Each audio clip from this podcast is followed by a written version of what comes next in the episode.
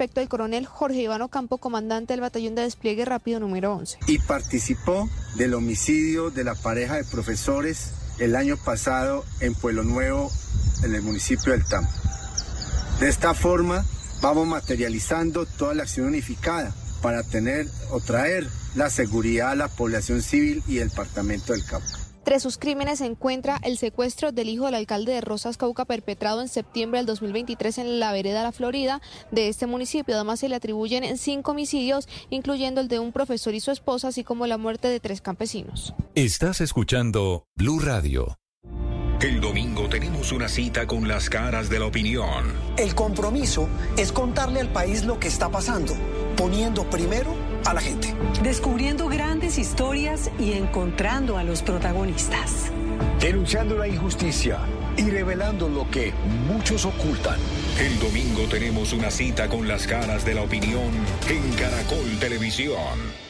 ¿De qué forma el crecimiento para mi negocio? En el primer rayo de sol que toca el techo de mi fábrica de arepas. Todos los días empezamos a funcionar desde las 5 de la mañana, ¿oís? Y ahora ese trabajo es energía para el progreso. En las granjas solares, centrales hidroeléctricas y en los miles de kilómetros de redes de transmisión y distribución del Valle del Cauca y Tolima está la energía de una empresa que lleva 90 años aportando al desarrollo de las regiones de Colombia. Aquí hay crecimiento. Aquí hay Grupo Argos. Inversión que transforman.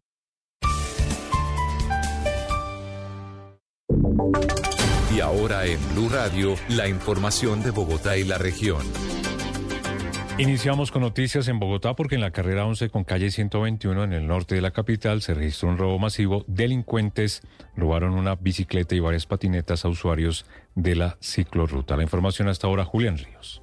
Estamos aquí con una de las víctimas de este robo masivo. Según su relato, pues son más o menos seis delincuentes que abordaron a varios eh, biciusuarios, varios deportistas, incluso varias personas que iban a en patineta el día de ayer a las cinco y media de la mañana. Se llama Carlos Sierra, nos va a contar brevemente. Afectados directos somos tres personas, eh, dos patinetas y, mi bicicleta. Y lo que se y lo que pude percibir de la situación es eh, que la presencia de la policía fue reactiva preventiva no en el sector no se cotidianamente no se no se no se ve policía. Yo transito por ese sitio frecuentemente y no hay. Es muy muy reducida la presencia de policía. Eh, es un sitio que ya había sido eh, mm, sitio de varios robos. De hecho al, al deportista Oscar Sevilla exactamente en el mismo punto carrera 11 con calle 121 de diferencia de un metro a él hace un par de años también le, robaron la bicicleta ahí. Esa bicicleta se recuperó creo que en cuestión de horas, pero fue el mismo sitio. Entonces, eh, lo que uno puede percibir como ciudadano y como viceusuario y, y ciudadano es que sí hace falta un poco más de presencia y, y las estrategias que de pronto se están utilizando ya son muy el tema de las manzanas de cuidado y el tema del cuadrante ya sé que con la con la nueva administración ya se están planeando y planteando nuevas estrategias, lo cual me parece maravilloso. Este modus operandi no lo conocía. Ellos sí están innovando. Hmm. Y nosotros, eh, los que somos los, los buenos, que somos más, eh, estamos en lo mismo. Es Carlos Sierra, eh, la persona que fue víctima aquí de este grupo de seis delincuentes que armados eh, provocaron un robo a varios biciusuarios y patinetas eléctricas aquí en el norte de Bogotá y que pues aún no hay una respuesta efectiva por parte de las autoridades, pero que ya están trabajando para tratar de ubicar a los responsables.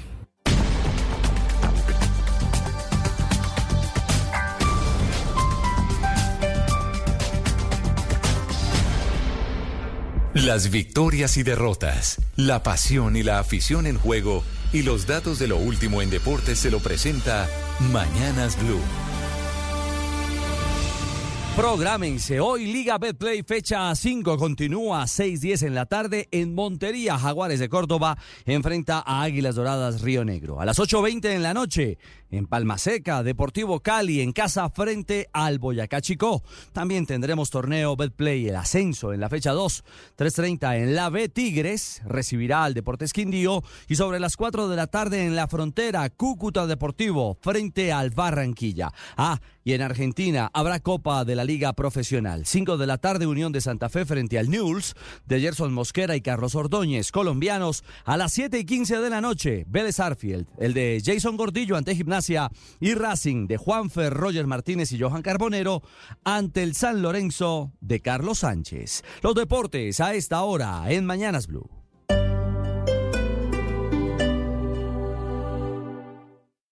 Esta es Blue Radio. Sintonice Blue Radio en 89.9 FM y grábelo desde ya en su memoria y en la memoria de su radio. Blue Radio, la alternativa. Si es opinión. La protesta pudo tener algún efecto, su merced, sobre la decisión de la Corte Suprema de no elegir fiscal general. No debería, porque la justicia a actuar de manera ciega. Pero obviamente este tipo de cosas incomodan mucho a la justicia, que es muy sensible en el tema de su independencia. Pero en el tema de la fiscalía yo sí digo que así como ha actuado con independencia, en otros ha sido muy laxa con los gobiernos y ha permitido la politización. Lo que es cierto es que la, la Corte no es una sola persona, son muchas, ponerse de acuerdo no es fácil. Tiene derecho a tomarse el tiempo. Estas presiones así son torpes. Hay otros sectores que vienen haciendo otro tipo de presiones más hábiles. Si es humor. Tengo en este momento al estilo Voz Populi al presidente Petro. ¿Qué opina de lo que está pasando? Bueno, escuchen las condiciones que me acaban de mandar desde la Corte para elegir fiscal. Que aprenda a tomar tinto a caballo. No, pero... Que tome un curso de DJ para hacer mezclas. No. la última es la peor de todas. Dígame, señor. Que cumpla una cita un viernes. Oh, no, no. Voz Populi. De lunes a viernes desde las 4 de la tarde. Si es opinión y humor, está en Blue Radio, la alternativa. Estrena súper fácil en el Super Sale Chevrolet.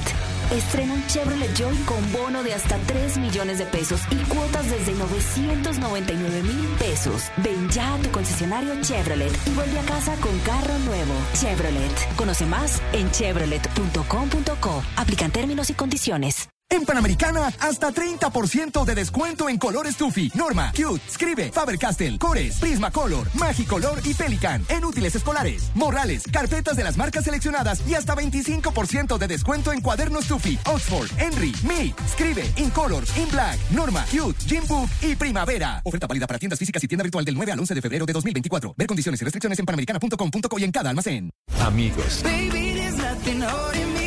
Familia. Algo para compartir. Déjame robarte un beso. Lo único que falta es la música. Los viernes y sábados en la noche, Blue Radio pone el ritmo para disfrutar del fin de semana con la mejor música. Blue Música, fin de semana. Viernes y sábado por Blue Radio y bluradio.com. La alternativa.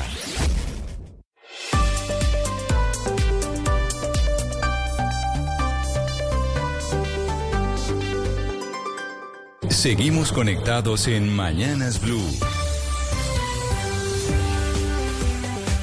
Desde este momento dirige Camila Zuluaga. Son las 10 de la mañana, 33 minutos. Aquí seguimos conectados con ustedes en Mañanas Blue. Vamos hasta la una de la tarde. Gracias por seguir acompañándonos. Estamos en nuestro canal de YouTube de Blue Radio en vivo. Ahí el chat está muy activo desde ayer por todos los acontecimientos que vivimos en Colombia y también recibimos sus mensajes a través del 301-764-4108, que es nuestra línea de WhatsApp. Finalmente se conoció la entrevista de Tucker Carlson al señor Vladimir Putin. La entrevista tan esperada, dos horas. Lucas, me quedé dormida. No la pude ver completa. De hecho, me quedé dormida como a los 10 minutos cuando Putin empieza a hablar de la historia de por qué Rusia considera que una parte de Ucrania es eh, territorio de ellos. ¿Usted se la vio completa? No, Camila, no, no le voy a decir mentiras, no me la vi completa. Además, siempre la traducción es compleja, ¿no? Porque pues toca traducir de, del ruso al inglés, aunque está en traducción simultánea, pero pues realmente no es Putin el que está hablando. Eh, y bueno, da una lección de historia larga y compleja, ¿no? Da una lección de historia larga y compleja. ¿Usted se la vio, Gonzalo? Usted que sí me lo imaginaba ahí pues pegado con las palomitas. ¿Se vio las dos horas?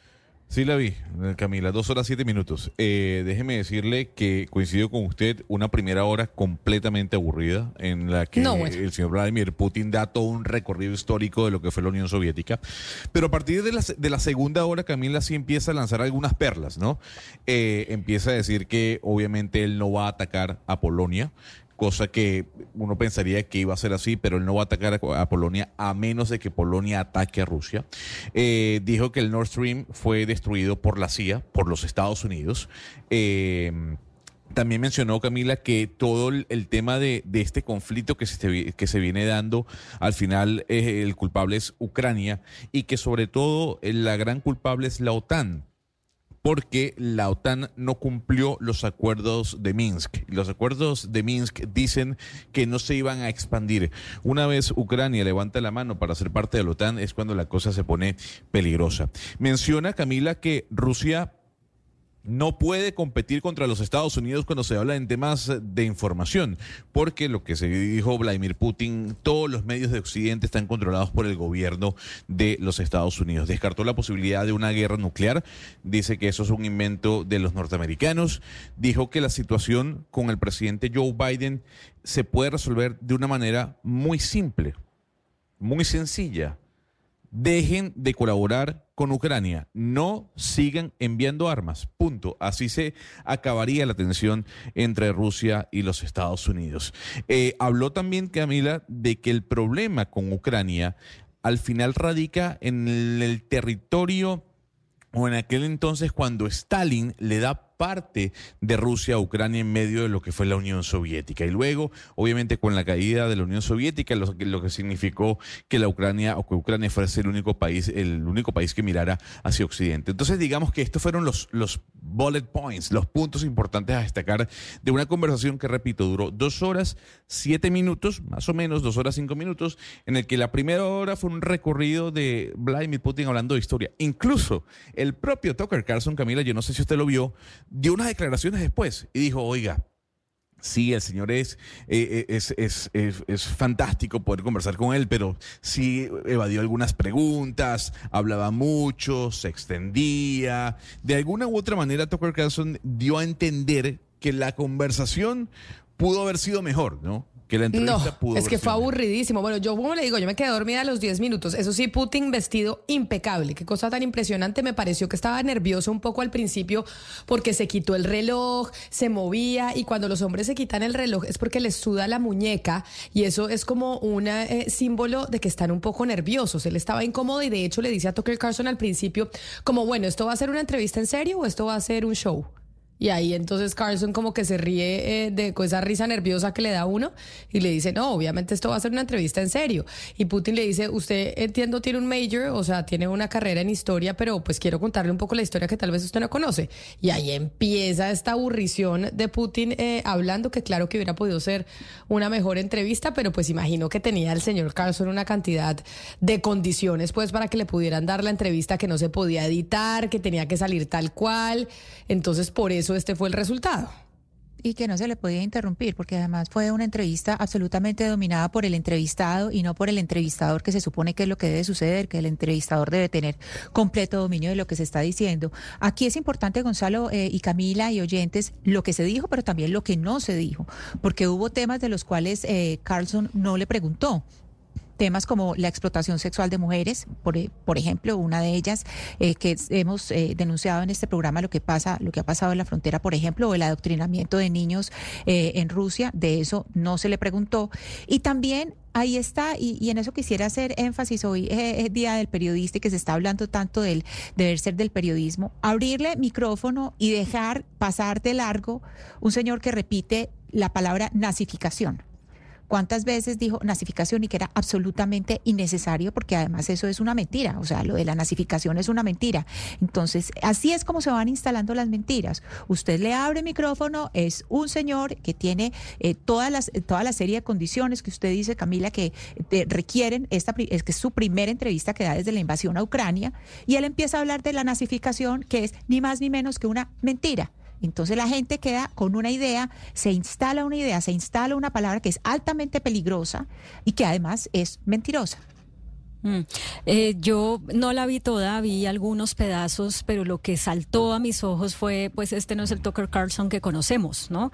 Porque este es un personaje que, que siempre está como súper posicionado en su papel de entrevistador, que, que incluso es arrogante eh, con ciertos invitados, eh, que interrumpe todo el tiempo. Y aquí, pues evidentemente, él se sometió a unas condiciones que lo hacían dejar de ser el Tucker Carlson que conocemos. Por eso, y en la misma línea de lo que dice Ana Cristina, ya que hoy es en Colombia se conmemora el Día del Periodista, es, pues me pregunto si vale la pena eh, hacer una entrevista. Obviamente uno no desconoce el, el, gran trabajo y digamos el gran éxito de conseguir una entrevista con un personaje de este nivel, pero cuando es tan claro que hay que acogerse a determinadas condiciones donde uno le, no le puede sacar el jugo al entrevistado eh, como uno quisiera o según el estilo que uno tenga, pues termina uno volviéndose la caja de resonancia de eh, pues unas cosas que a lo mejor el mismo Tucker Carlson ni siquiera comparte. Entonces me quedé muy, me, me hice muchos cuestionamientos al respecto, no tengo la respuesta, pero sí esas preguntas. Claudia, yo, yo sí ahí vamos a generar un debate importante. ¿Por qué? Porque Tucker Carlson dijo, sí, si bien es cierto, el señor no respondió con claridad a algunas de las preguntas que yo hice, había que escuchar la versión del señor Vladimir Putin. Es la primera entrevista, como bien decía Cristina, que da desde el conflicto, desde el inicio del conflicto. Y Tucker Carlson lo que dice es, era el momento de escuchar al señor. Sí, que fueron extensas las respuestas, que no había claridad, que daba mucha vuelta, de eso estamos claros. Pero usted y yo sabemos que, sobre todo usted que tiene más tiempo que yo en este, en este, en esta profesión, Claudia, que para este tipo de personajes siempre hay condiciones. Y yo le pregunto a usted, si en su momento Fidel Castro le hubiese dado una entrevista a usted y le dice, yo le doy la entrevista, pero me mandes las preguntas primero, o los temas, o condiciono la entrevista, ¿usted hubiese aceptado? No, pues evidentemente, y es lo que acabo de decir, yo no desconozco, eh, digamos, el valor como documento de esta entrevista, pero sí creo que es válido hacerse el cuestionamiento de finalmente para qué sirve esa entrevista. Y si uno está siendo utilizado por el entrevistado para servir de caja de resonancia de lo que el entrevistado quiere establecer como una narrativa, o si uno, a pesar de tener que, someter a ciertas condiciones, que además no solamente es con eh, Putin, el, el presidente de los Estados Unidos pide también preguntas antes de, que, de, aceptar una entrevista. Entonces, es como si uno va a tener un, un, margen de libertad razonable para uno también poder cuestionar al entrevistado, eh, ofrecer un punto de vista, eh, aportar, digamos, una información que incluso pueda incomodar al entrevistado. Pero es que aquí eh, lo que vemos además, incluso con lo que Putin le dice al principio de, de que si tienes un mayor en historia y no sé qué, es de alguna manera una táctica también para, para empezar a disminuir a una persona que él sabe que generalmente se siente cómoda, se siente, eh, digamos, incluso superior a sus entrevistados. Aquí estaba un poco todo montado para decirle, tú no eres el Tucker Carlson que el mundo eh, eh, y que la gente, una parte del mundo idolatra o una parte de los Estados Unidos idolatra. Te voy a disminuir y me vas a escuchar a mí y no te voy a dejar que me interrumpa siquiera. Entonces, hasta qué, sí es interesante escuchar a Putin, yo no digo que no, pero hasta qué punto eh, esto sirve es para que se establezca una narrativa que es la que Putin quiere y no, digamos, que haya una real entrevista y unos reales cuestionamientos.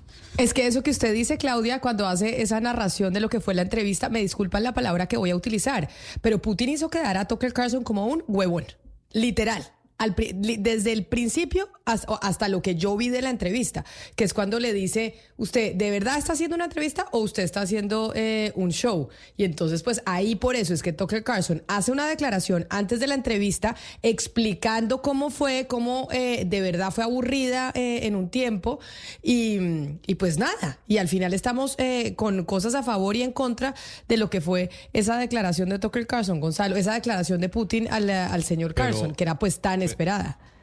A ver, Camila, Tucker Carlson ha sido así de complaciente eh, eh, con eh, miembros del Partido Republicano, por ejemplo. La entrevista con el presidente Donald Trump el día del primer debate republicano fue una entrevista completamente complaciente.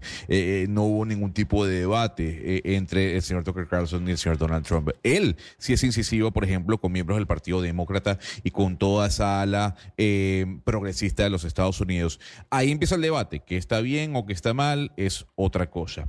La consulta que que yo le hago a Claudia, ¿y por qué se la hago? Porque hay que explicarle a la gente, Camila, porque la gente no termina de entender, nuestros oyentes, que hay condiciones. Claudia, y yo le voy a decir algo, sí, eh, tal vez no se puso en entredicho los temas que trajo Ana Cristina Colación, porque en medio de la de la negociación fue, oye, usted no puede tocar estos temas, ni estos, ni estos.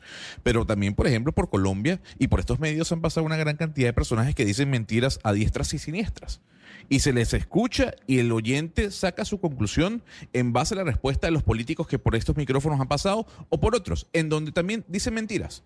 Entonces la pregunta es, ¿el periodista más allá de fiscalizar también está para darle la oportunidad al oyente a que saque sus propias conclusiones?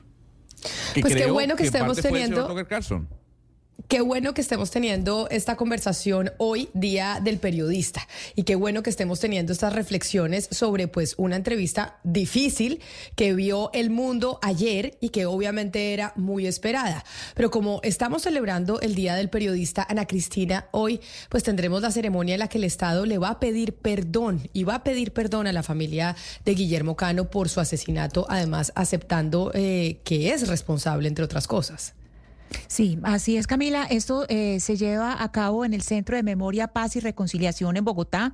Recordemos que el 17, si usted me permite, Camila, contarles un poquito a, los oyentes quién fue don Guillermo Cano. Don Guillermo Cano es eh, de la familia Cano, eh, que siempre pues estuvo a cargo del periódico El Espectador. Entró al periódico El Espectador en 1943 y el 17 de diciembre de 1986 dos sicarios lo atacaron y lo mataron. ¿Qué es lo que está reconociendo hoy el Estado colombiano. Primero, reconoce y admite su, su incumplimiento por no haber garantizado la vida y el bienestar de don Guillermo Cano. En segundo lugar, admite su fracaso en la investigación, juzgamiento y sanción de los responsables de su asesinato.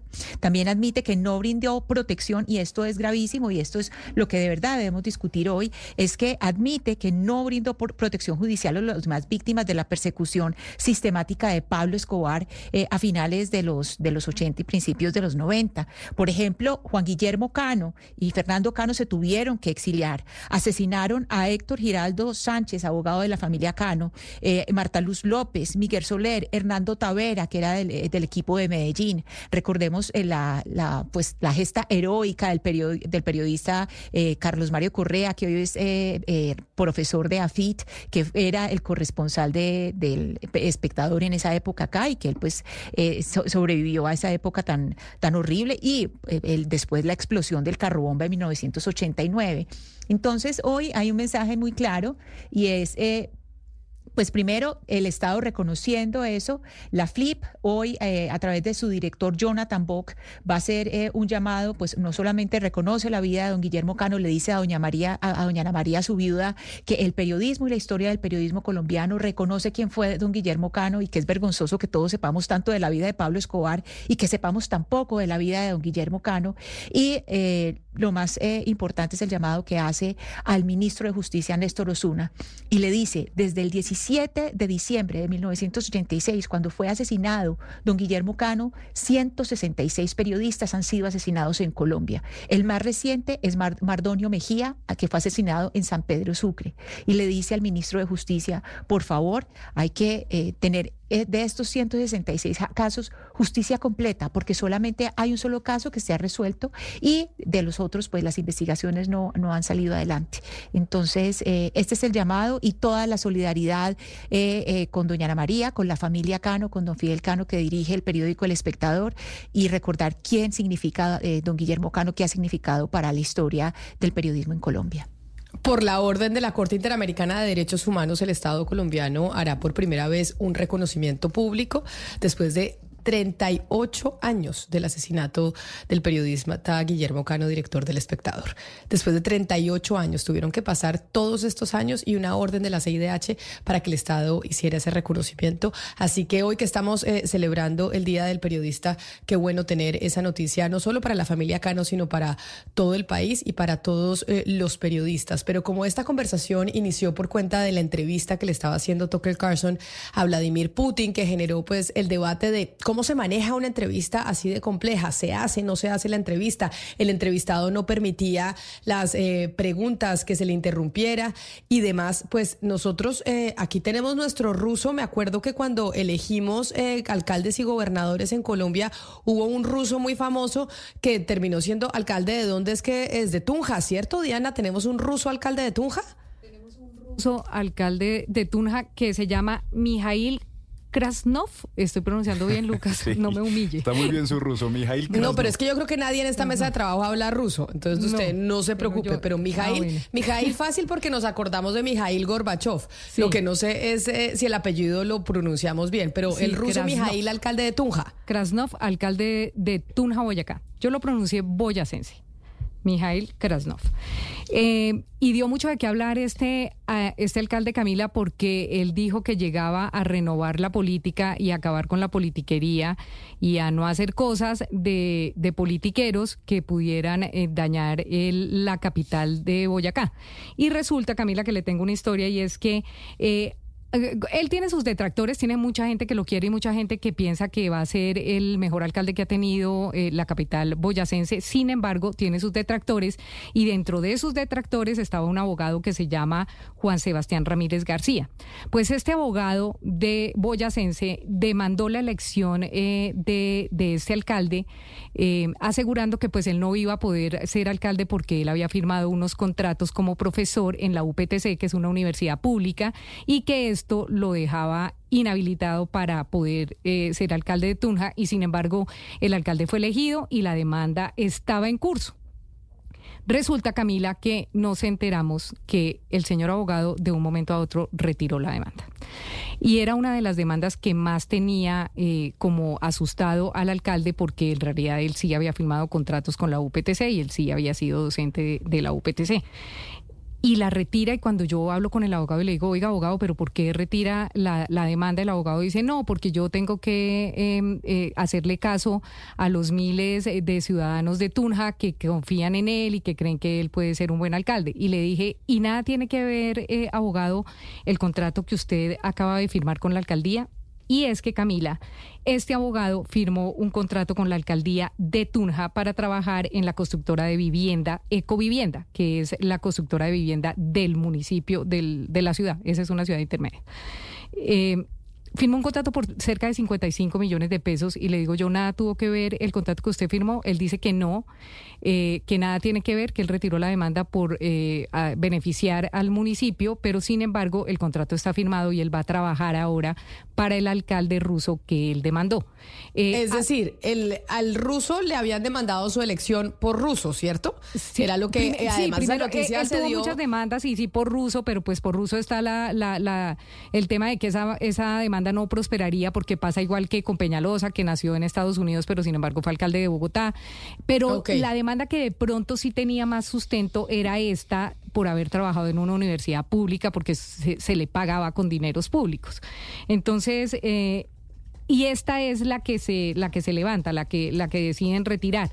Cuando hablo con la alcaldía, eh, la gente de prensa eh, me dice que van a hablar con él porque él es una persona muy ocupada y de un momento a otro ya dejaron de contestar, Camila. Cuando supieron el tema dejaron de contestar. No sé si la orden del alcalde es no salir a medios para evitar que se hable de este tema, pero yo sí creo que un alcalde como él, con toda la publicidad que se dio tan pronto llegó a la alcaldía, pues sí debería ponerle la cara a este asunto y contarle a la gente por qué contrata precisamente al abogado que lo demanda.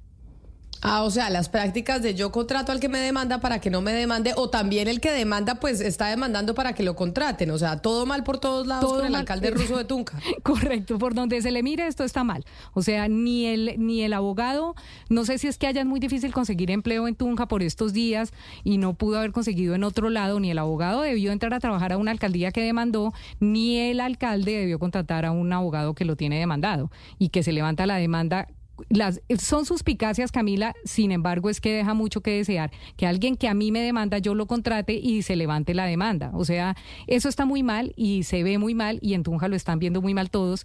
Y pues Tunja no es cualquier ciudad, es la capital del departamento donde eh, se mueven todos los hilos políticos eh, del departamento. Entonces, sí le queda como mal al alcalde, primero contratarlo y segundo no ponerle la cara a los medios eh, para explicar por qué lo contrata. A ver si es que es el abogado más reconocido en el departamento y por eso es la contratación.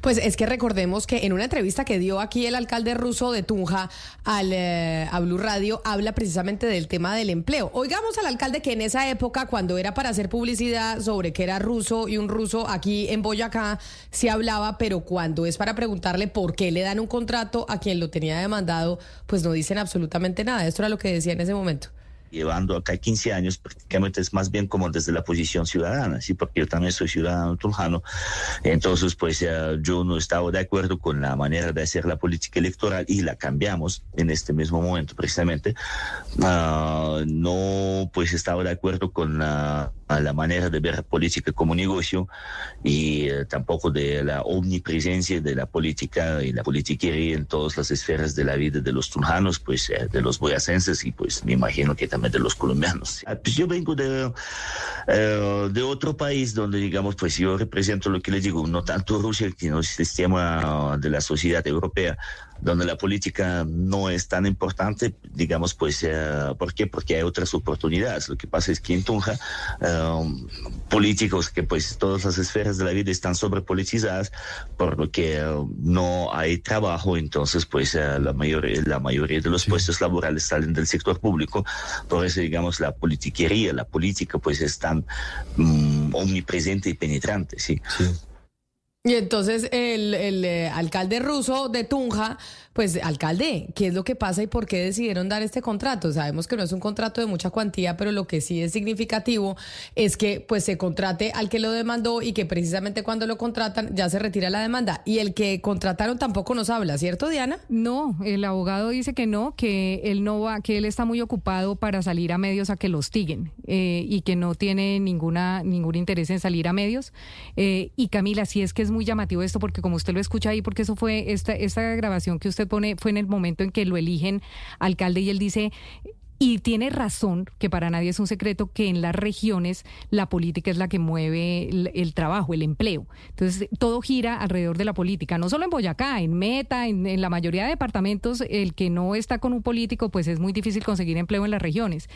Y es muy llamativo que él critique eso y venga y contrate al que lo demanda. O sea, como diciendo, como acá no hay empleo y este abogado necesita trabajar, pues venga, yo le pago 55 millones de pesos y se retira la demanda.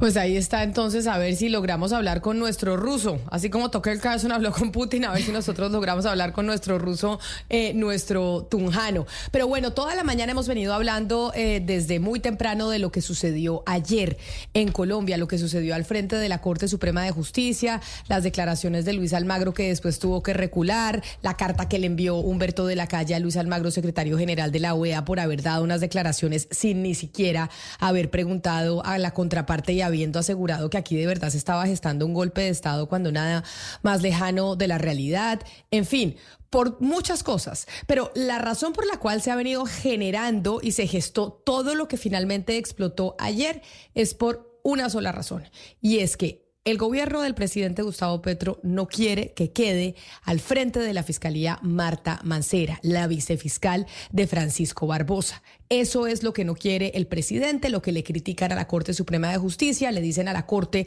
cercanos al presidente que por qué razón no elige, a pesar de que solo ha habido dos salas, que por qué no elige sabiendo el peligro que implica para, para el país dejar a Marta Mancera. Sin embargo, Lucas, pues Marta Mancera, la actual vicefiscal, va a quedar a cargo de la fiscalía. Eso sí ya no tiene reversa, a no ser que Barbosa cambie de vicefiscal a último minuto y no pareciera que eso fuera a suceder. Así que el próximo 13 de febrero ya Mancera queda como fiscal encargada y quedaría ahí encargada hasta que la Corte decida elegir quién va a ser el reemplazo de Barbosa y puede llegar a suceder lo que ha pasado en múltiples oportunidades en el país y es que quedan encargados por uno, dos, tres, cuatro meses hasta que la Corte decide a quién va a nombrar.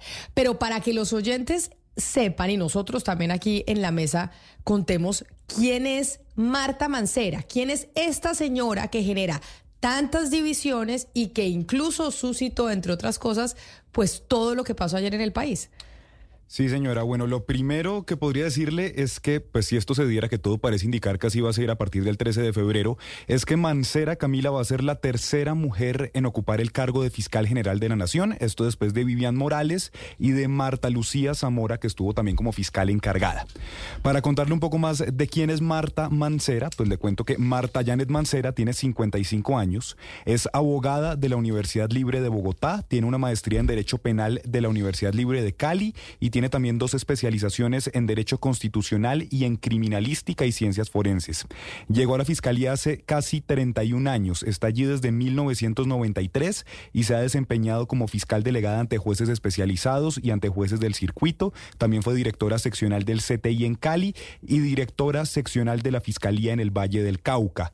En diciembre de 2017 asumió como directora de la Unidad Especial de Investigación y el 17 de febrero de 2020, tras la llegada de Francisco Barbosa a la Fiscalía General de la Nación, asumió como su vicefiscal general y se convirtió hasta hoy en su mano derecha. Esta es una señora que lleva toda la vida en la fiscalía, su carrera la ha hecho en la fiscalía, paisana suya, Hugo Mario, muy cercana eh, a usted, pues no digo que a usted Ah, directamente, pero, pero... No, pues porque está denunciada. Porque está denunciada Pero, Marta Mancera. po- No, pero por si eso- no- Si, es que no lo tiene en la estructura ya. Eh, No, claro, claro. Ahorita vamos a hablar precisamente de que por qué está denunciada Marta Mancera, ya Lucas nos va a contar, pero contemos primero quién es Marta Mancera. Lucas, después de saber que llevaba toda la vida en la, eh, fiscalía, ella no era la, la opción principal de Francisco Barbosa para ser su vicefiscal. Ella no era la que Barbosa quería en principio que lo acompañara como vicefiscal.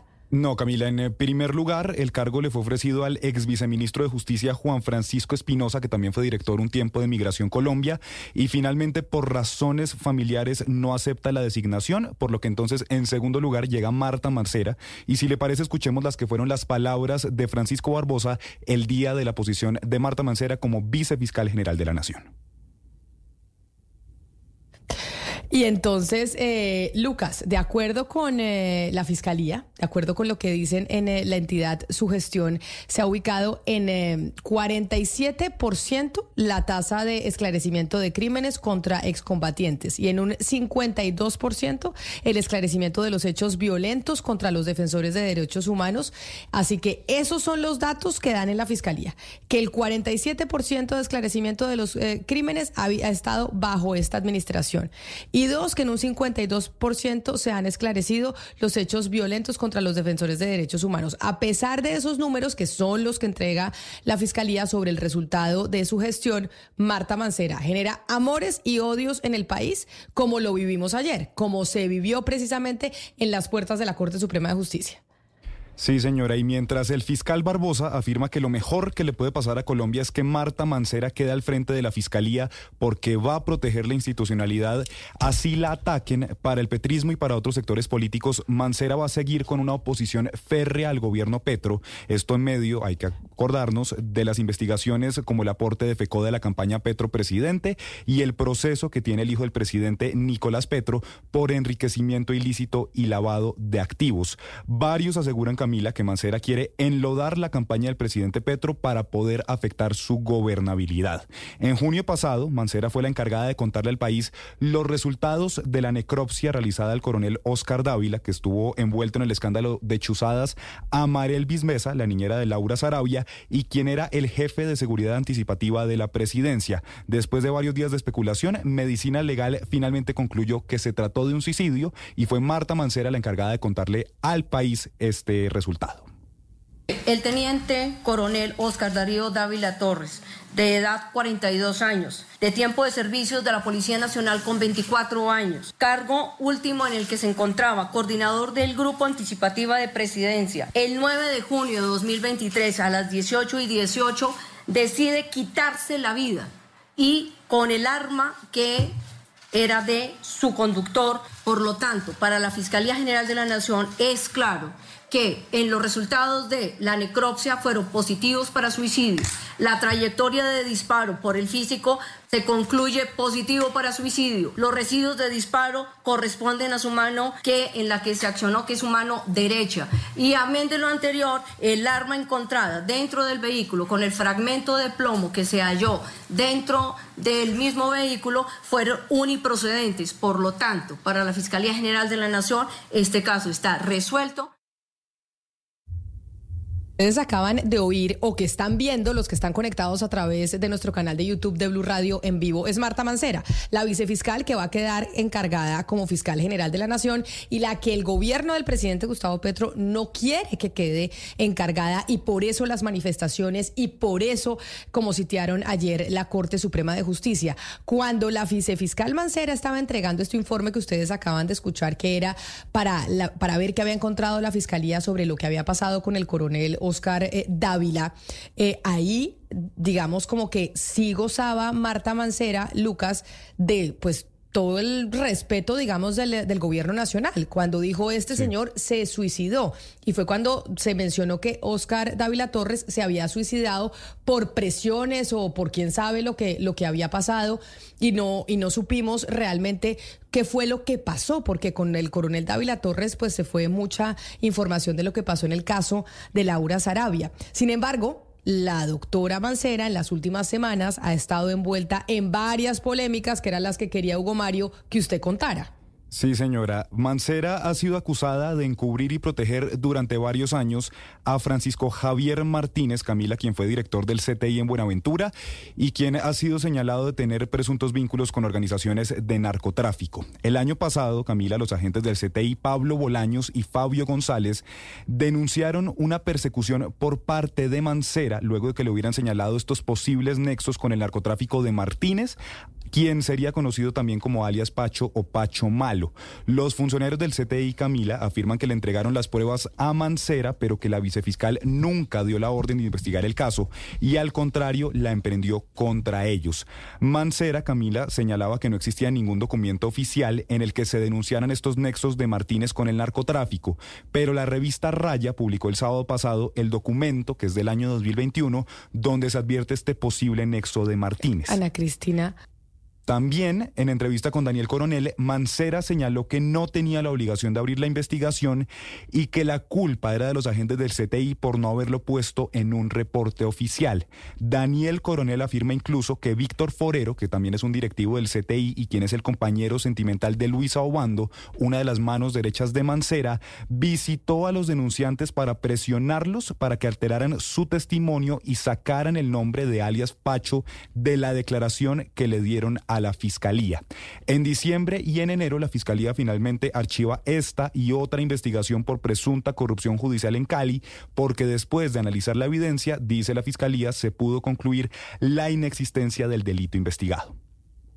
Lucas, pero una pregunta antes de que usted siga, no sé si Ana Cristina nos puede ayudar, de quién es la revista Raya, porque aquí estamos hablando de una publicación de un medio de comunicación que emite investigaciones sobre la vicefiscal Mancera, pero yo le soy sincera, no sé la revista Raya de dónde salió, entiendo que es nueva, ¿quién está detrás de la revista Raya? Ana Cristina, ¿sabemos?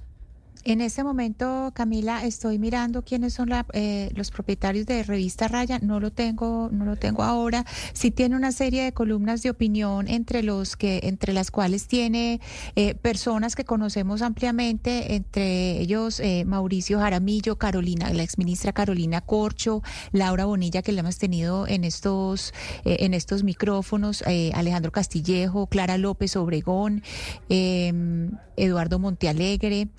Eh, Víctor de Correa, ya le voy a averiguar. Eh, es una revista que me, pues, yo no la había oído, por eso, o sea, sé que ha estado presente en medio de estas... Pero es nueva, ¿cierto? Está, Creo que eh, está desde el 2022. Veo que acá su director es Edison Bolaños, la, la, editora general es Ángela Ángela Martín Leighton y veo de la gente que conozco a Julián Martínez, que es uno de, de, los periodistas de Revista Raya. Es decir, esta revista de investigación que se menciona y que ha hecho un trabajo en, eh, en torno a Marta Mancera es un medio de comunicación nuevo, ¿no, Lucas? Sabemos la final, o sea, pregunto porque no, porque no lo tengo tan claro y sé que es uno de los elementos que se han utilizado para hablar de la vicefiscal Mancera. Sí, Camila, pues tampoco les sé decir muy bien el, tema de la financiación, pero sí es un medio de comunicación nuevo. Eh, al menos su cuenta de Twitter se creó en mayo de 2022, entonces es un medio que tiene menos de dos años y lo que dicen ellos es que están parados en la raya por el periodismo crítico mm, e están independiente. Con Baki. De Baki. Ok. Vale. Camila, no, era, usted entra a la página, tiene una, una eh, eh, financiación y tiene pues como un manifiesto de, de principios pero por ahora pues lo que veo ahí déjeme un momento y yo ya le yo ya le digo eh, quiénes son lo digo es porque como como se, como finalmente menciona Lucas que es uno de los de los medios que ha hecho las investigaciones y es lo que ha generado entre otras cosas pues que el gobierno nacional no quiera que ella quede en eh, la fiscalía. Por eso me parece importante me parece importante saber quiénes son los de la revista Raya. sí le digo una cosa y es que esta investigación se publica en la revista Raya pero al mismo tiempo en RTBC no ellos lo venden como un exclusivo de RTBC Noticias y Revista Raya el sábado. o sea, por, eso preguntaba lo de la financiación. O sea, ¿Revista Raya también tiene financiación estatal o no? No, eso no se lo sé tiene una alianza con RTBC pero o sí no? una inclinación, digamos, un poco pro-gobernista o al menos de izquierda. Eso sí. Pero, pero hay una cosa, hay una cosa, Lucas, que hay que decirlo. Mire, entre los fundadores de Revista Raya están Pablo Navarrete, eh, Cristian Garavito, Isabel Caballero Samper. Eh, yo creo que por lo menos con el nombre de Isabel Caballero, pues ahí eh, ya no solamente tenemos como una eh, una forma de, de, no solamente de, mirar eh, que el origen sí tiene alguien que conoce de periodismo, Isabel Caballero tiene eh, muy buen bagaje, periodístico, no solamente por ella misma, sino por la familia de la que viene, y es una persona que trabaja en periodismo. Entonces, es, digamos que es una, un, un trabajo que no solamente es investigativo, también es un trabajo de opinión, pero que sus fundadores, por ejemplo, esas tres personas que acabo de mencionar, son tres personas que trabajan en periodismo eh, okay. Dentro de la página no veo, fuera de la, de la VACI no, no encuentro la, financiación, pero eh, lo averiguamos. Tienen esta alianza con RTBC, con el eh, canal eh, del gobierno manejado por pues realmente por Holman, Morris, a pesar de que ahí está eh, Norida Rodríguez. Pero mire, Lucas, lo cierto es que a pesar de estas controversias que, que tiene la señora Mancera, las investigaciones que se han hecho en eh, su contra por lo que pasó en el Valle del Cauca, por lo que pasó en Buenaventura, es que ella asumirá como fiscal de la Nación el próximo martes y por lo menos va a estar hasta el 22 de febrero en donde hay una nueva sala de la Corte Suprema de Justicia. O sea, por lo menos la señora estará 10 días como mínimo como fiscal general de la Nación encargada. Si hay, si hay humo blanco, si no, pues esto se puede alargar. Acuérdese que una vez tuvimos hasta 16 meses de interinidad en la Fiscalía, Camila. Y para terminar, si le parece también vale la pena recordar una entrevista que dio aquí en Blue Radio el todavía fiscal Francisco Barbosa y aseguró que en una de sus reuniones con el presidente Gustavo Petro, el mandatario le pidió cambiar a la vicefiscal porque dice el fiscal le tiene como miedo. Y Marta Mancera también ha dicho en varias ocasiones que quien le puso la lápida fue el presidente Petro y todo el complot que han venido armando desde la Casa de Nariño. En un momento determinado, en la conversación que sostuvimos, él manifestó una angustia con la, con la existencia de la vicefiscal Mancera. Él, él, le tiene como miedo a la fiscal Mancera. No sé por qué le tendrá miedo. Él está angustiado básicamente porque le atribuye o le atribuyen a ella y a su equipo la investigación contra el hijo del presidente seguramente. Y eso pues es, es algo que está ahí, pero sí hay una manifestación directa e incluso directamente me han informado que, que parte de esa estrategia para acabar a la vicefiscal mediáticamente pues surge de esas preocupaciones. Bueno, Camila, pues esto es lo que, lo que dicen. Entonces, el resumen un poco para el lado, digamos, de cómo juzga el petrismo, es que la vicefiscal Mancera es muy débil para juzgar estos casos o muy dócil para juzgar estos casos de narcotráfico, por ejemplo, el de Buenaventura, pero muy acuiciosa, muy juiciosa y muy severa para juzgar otros como el del narcotráfico, como el de, perdón, el del temas como el de Nicolás Petro o el de la financiación de FECODE.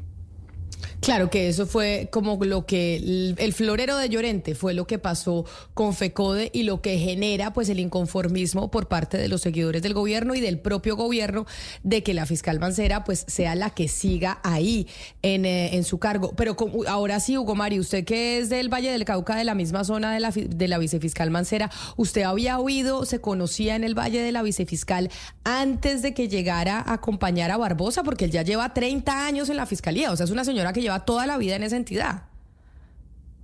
que la conocimos como directora del CTI seccional Valle del Cauca, también como eh, directora seccional de fiscalías en esta zona del país y no tenía hasta ahora pues eh, eh, un antecedente como el que le están endilgando por parte de algunos sectores del petrismo. esta semana, a propósito, Camila, el abogado Elmer Montaña, vocero de un colectivo ciudadano y una veeduría, que además ah, se declara abiertamente eh, petrista, pues radicó en la fiscalía una denuncia penal en contra de la vicefiscal Mancera. Montaña obviamente se basa en la información de la revista eh, Raya, que denuncia a Mancera por presuntamente encubrir a Francisco Aver Martínez, conocido como Pacho Malo, el director del CTI de la, de la Fiscalía en Buenaventura, quien, según esa investigación, haría parte de una banda que enviaba cocaína a Centroamérica y a Europa. Ahora, Camila, lo que a mí me llama la atención es que yo no veo que haya un proceso firme en contra de la señora Marta Mancera a la fecha, solamente denuncias y denuncias públicas principalmente procedentes del petrismo, pero obviamente los afines del gobierno ya la han graduado como narcotraficante. Usted todo el tiempo ve en las redes sociales y escucha medios de comunicación a, voceros de, del petrismo pues diciendo que la señora Mancera es una narcotraficante y creo que se les pasa un poco la mano porque no hay en curso un proceso judicial en contra de la de la de la señora que va a quedar como y como golpista Hugo Mario también como golpista. Además de eso. crearon una tendencia que, que yo se la leí Camila porque hay gente que dice estas personas no tienen entidad eh, son entre comillas eh, tuiteros pagados algunos que trabajan dentro del gobierno y tienen contratos del gobierno, yo sí creo que sí tienen entidad de, pues al menos del oficialismo, del gobierno, y promovieron esa, esa tendencia de, de mancera golpista, que yo creo que también, pues como, como Mario me parece un exceso viendo los hechos hasta ahora. Eh, Hugo Mario, es caucano, el director de la revista Raya. Edison Bolaños me dicen que es un periodista caucano. ¿Lo, conoce usted? Que pues porque esta, es esta es la revista que ha adelantado la investigación en contra de Marta Mancera. No, no, no, la, verdad no tengo al director de la revista en el radar, Camila, pero sí he leído varios artículos de la revista. Obviamente eh, se ve que hacen un trabajo de investigación eh, pues eh, riguroso y obviamente también se ve que tienen un sesgo bastante dirigido hacia la izquierda, ¿no? Eso sí no se puede negar. Ana Cristina, me dicen incluso que es verdad que iniciaron con la hija de Antonio Caballero como una de las fundadoras, pero que ella ya no está en la revista, que ya se fue rápido de, la revista, que usted decía el hecho de que ella estuviera dentro del eh, comité em, original de la, de la publicación, pues daba garantía. Ella ya no está, es lo que me están informando en estos momentos. Ok, de, mire Camila, la revista Raya, eh, aquí dentro de la, cuando uno busca cuál es la financiación de la revista Raya, ellos eh, dicen que son una fundación sin ánimo de lucro, es un medio independiente que no tiene muros de pago, es decir, cualquier persona puede entrar en la red a verlo, no viven de propaganda ni publicidad dentro del contenido editorial. Y ellos eh, hace, existen desde el año 2022. ¿Quiénes empiezan con esta, eh, con esta eh, fundación? Ellos eh, tienen origen en Sembra Media, que Sembra Media es un startup periodístico que es de un grupo de politólogas.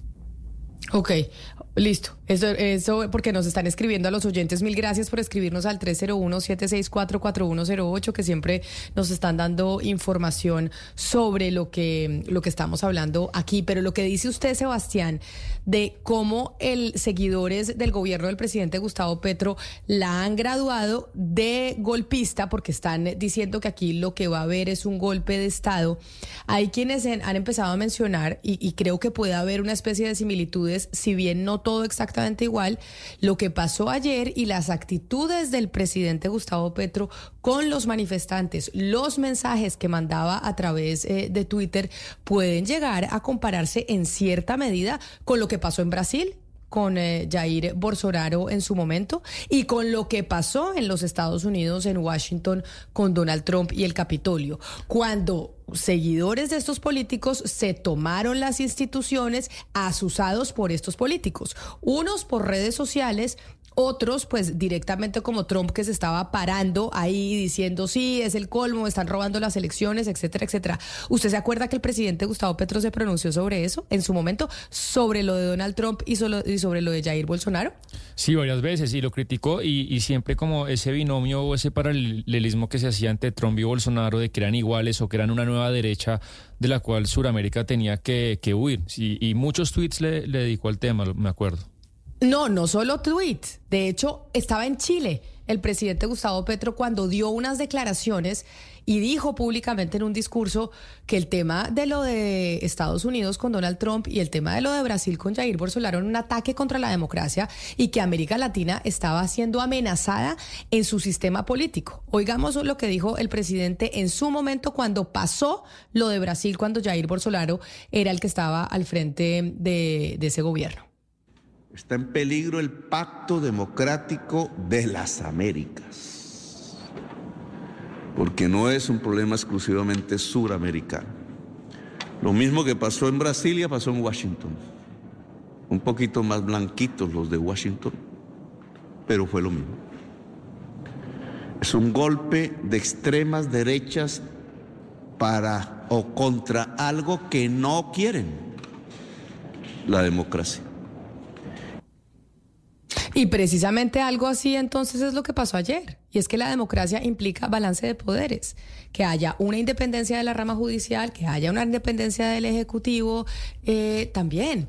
Y ayer lo que pasó era que teníamos desde otra corriente política asusando a la gente a través de redes sociales a que estuviera al frente del Palacio de Justicia e incluso hubo magistrados que no pudieron salir en, su momento. Entonces, Claudia, corrientes distintas a nivel político, pero eso que criticaba el presidente Gustavo Petro en su momento con Brasil y Jair Bolsonaro y con Donald Trump en Washington es similar, obviamente no igual, pero similar a lo que pasó ayer aquí con la Corte Suprema de Justicia. Entonces, el rasero tiene que ser igual para todos los, los, acontecimientos. No puede ser esta, esta doble moral que unas cosas acusamos y otras no. Exactamente, con eso se evidencia que el presidente tiene raseros distintos según su afinidad política y pues es lamentable porque él como mandatario de todos los colombianos tiene la responsabilidad de representar un país que em, internacionalmente está en, muchas instituciones en las que la defensa de la democracia pues es un, denominador común y él no puede o no debería en nombre del pueblo colombiano eh, defender más la democracia en los casos en que se trata de eh, personajes con los que tiene afinidad y menos con, cuando no tiene afinidad.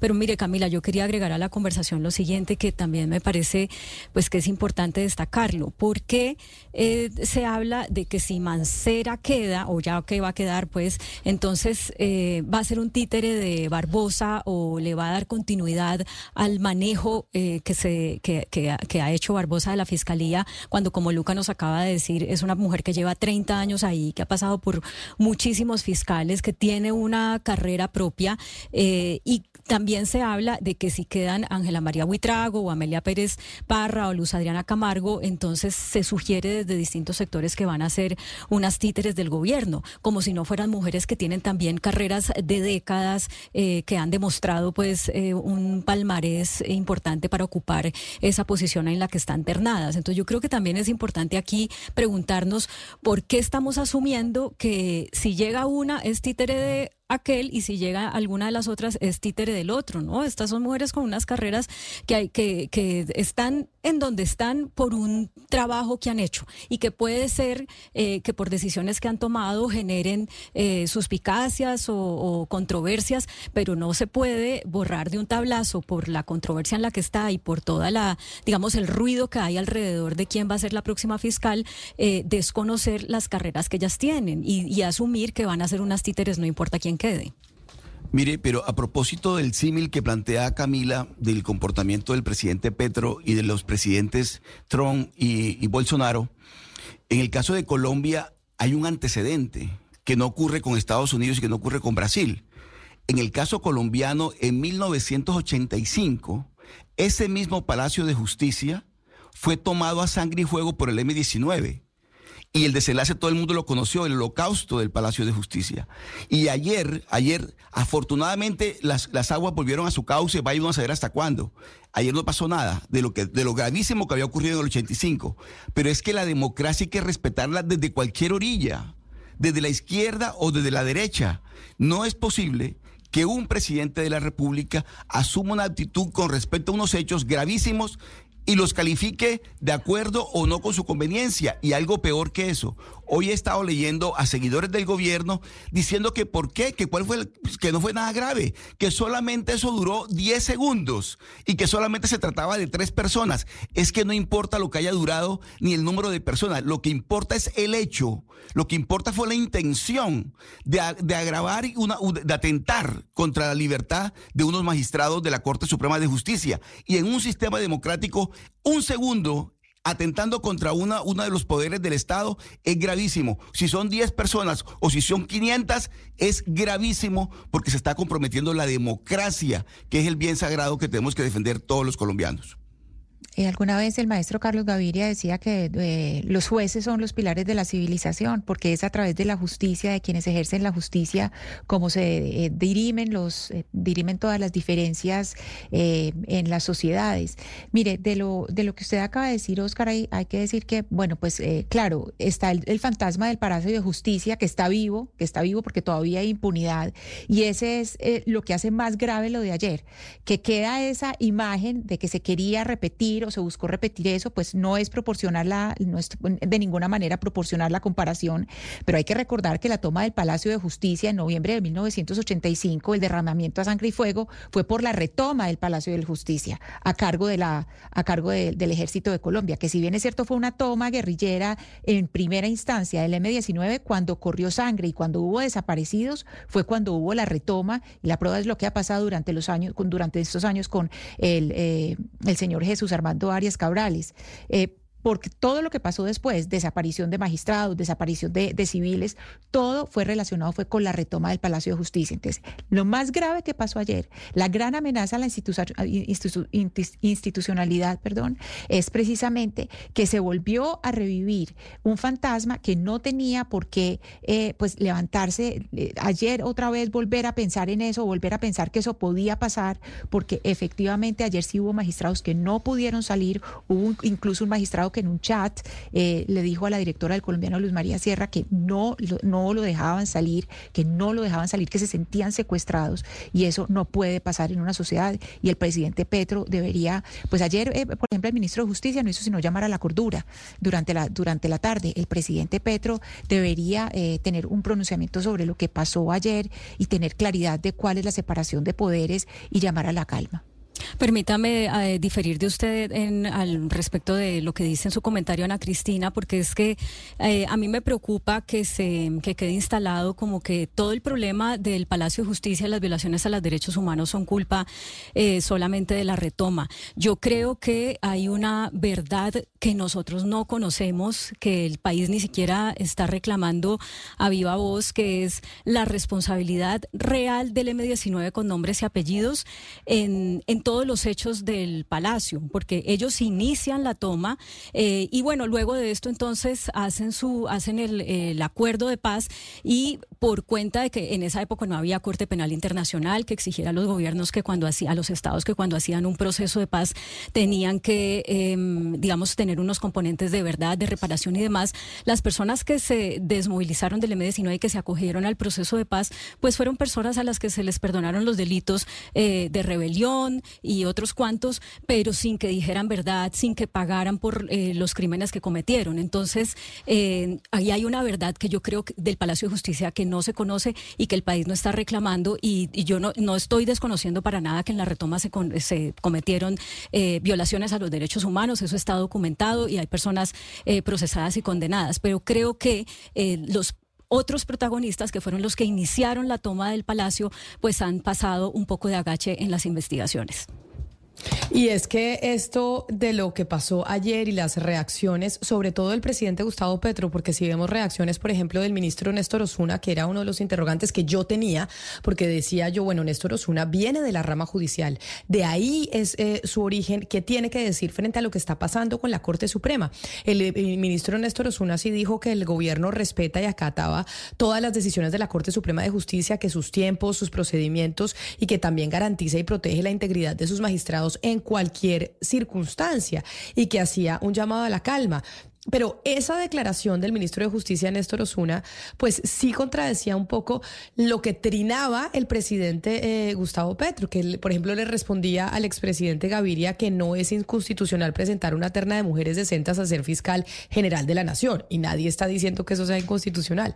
Y que no es inconstitucional que la gente se manifieste para diluir un golpe contra el presidente que eligieron ilegítimamente. Lo inconstitucional es entregar las instituciones del Estado a la mafia. Es decir, el presidente insistió ayer a través de su cuenta de Twitter que lo que estaba haciendo la gente era defender de un golpe de Estado y que defender de que le entregaran a la mafia una fiscalía.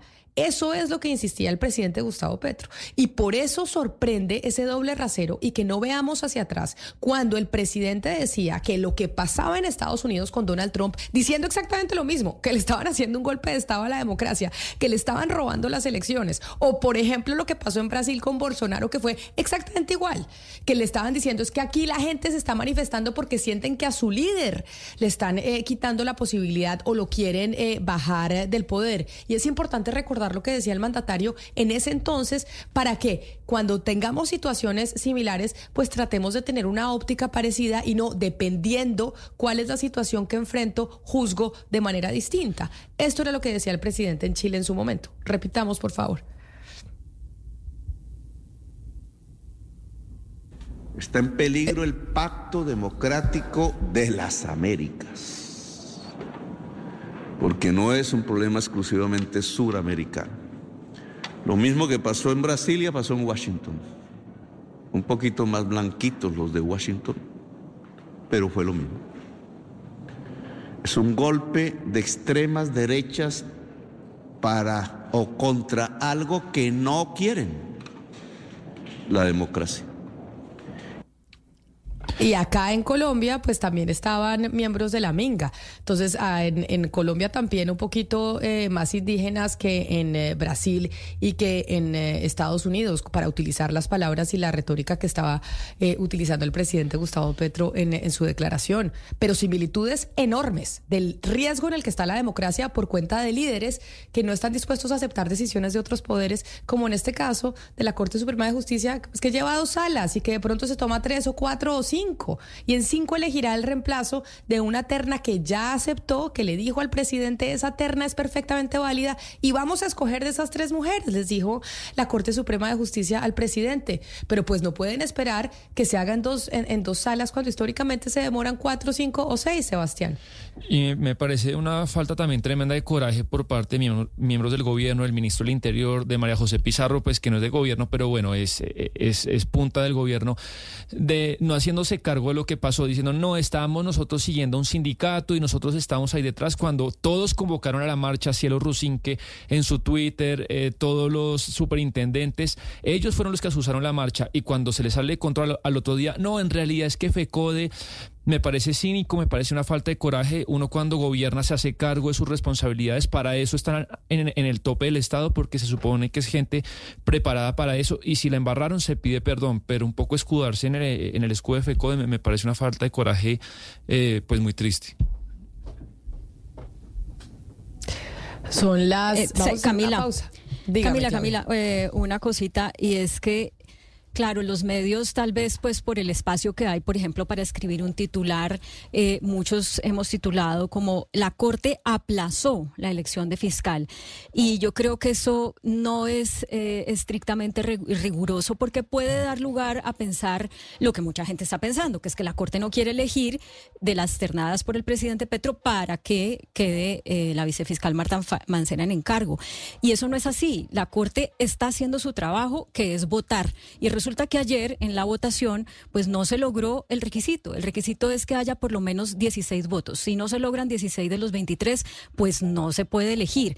¿Qué pasó ayer? Que hubo una primera ronda en la que el voto en blanco tuvo 10 eh, eh, votos, Ángela María Buitrago 5, Amelia Pérez 4, Luz Adriana Camargo 4, y después hubo una segunda ronda en la que aumentó un una votación el voto en blanco, o sea, tuvo 11 en la segunda ronda, Amelia Pérez, Pérez aumentó em, también un...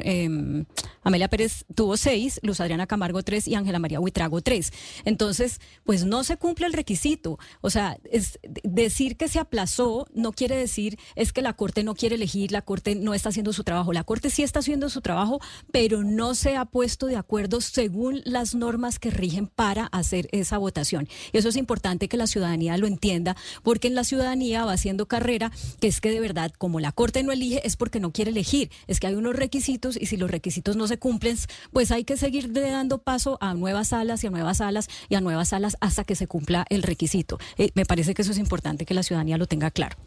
También es cierto que en momentos como este necesitamos cordura y grandeza de quienes nos dirigen, tanto desde la rama ejecutiva, como es la presidencia de la República, como desde la rama judicial. Porque también se está mencionando que, como en todas las elecciones de fiscal, los jueces, los magistrados de la Corte, pues esperan negociar los cargos, los puestos que les pueden dar dentro de la fiscalía. Y como en esta oportunidad hay tres, tres candidatas, no hay ninguna por la cual el presidente haya eh, mostrado eh, preferencia, entonces, pues la negociación de los magistrados se tiene que hacer con tres no con solo una, porque siempre las ternas por lo general son de un solo candidato. En esta oportunidad es una terna de tres y la que mejor eh, sea es la que va a ganar. Los magistrados en esta oportunidad también deberían tener la grandeza y la grandeza de decir, se elige la mejor por hoja de vida y no la mejor por la que me da más puestos. Aquí se necesita en esta, en esta situación de Colombia grandeza de todos aquellos que están en el poder, tanto en la rama judicial los magistrados, elegir no porque les den puestos ahí en, eh, en la fiscalía, sino elegir de verdad por quién es la mejor fiscal para Colombia e igualmente grandeza de parte de la presidencia de la República de no estar asusando a la gente en contra de otro poder que hace parte de la democracia y que hace parte del balance en nuestro país. Creo que es momento de hacer un llamado a todos y a cada uno de los que están en el poder para que tengan la grandeza por primera vez en Colombia de poner sus intereses y poner por encima al país más allá de sus intereses personales. Y eso es para el Congreso, para la presidencia y para la rama judicial. Hacemos una pausa y ya regresamos aquí en Mañanas Blue. Estás escuchando Blue Radio.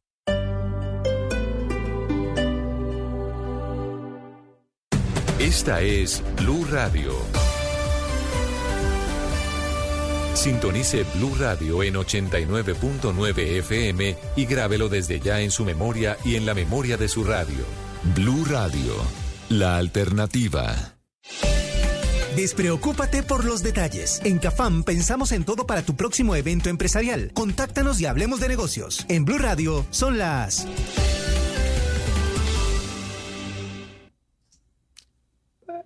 Son las 11 de la mañana, 34 minutos en Colombia. Cada momento es único e irrepetible si lo dejas en manos expertas. Cafam pone a tu disposición espacios amplios y modernos que se adaptan a las necesidades de tu próximo evento. Contamos con más de 20 escenarios. Centro de Convenciones Cafam Floresta, Club Madelena, Club Campestre al norte de Bogotá y Centro de Convenciones en Melgar y Cartagena. Programa tus eventos empresariales, congresos, convenciones, asambleas, foros y más. Conoce nuestro portafolio en cafam.com.co y déjanos los detalles a nosotros. Cafam, super subsidio. Barranquilla suena a fiesta, a millo, a tambora, a carnaval. Este sábado Blue Radio presenta un especial con lo mejor del carnaval de Barranquilla. Con Oscar Montes, Vanessa Saldarriaga y el equipo informativo de Blue Radio Barranquilla. Carnaval de Barranquilla. Este sábado por Blue Radio y bluradio.com. La alternativa.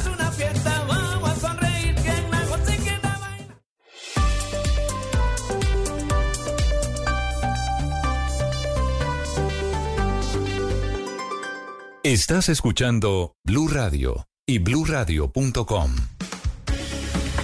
Seguimos aquí conectados con ustedes en Mañanas Blue y son muchos temas los que tenemos, eh, pues por supuesto, después de todo lo que pasó ayer aquí en Colombia. Pero hay algo entonces que también ha pasado que tiene que ver con la institucionalidad, con lo que está pasando. Eh, y las manifestaciones eh, de los ciudadanos y tiene que ver entonces con el tema de tierras.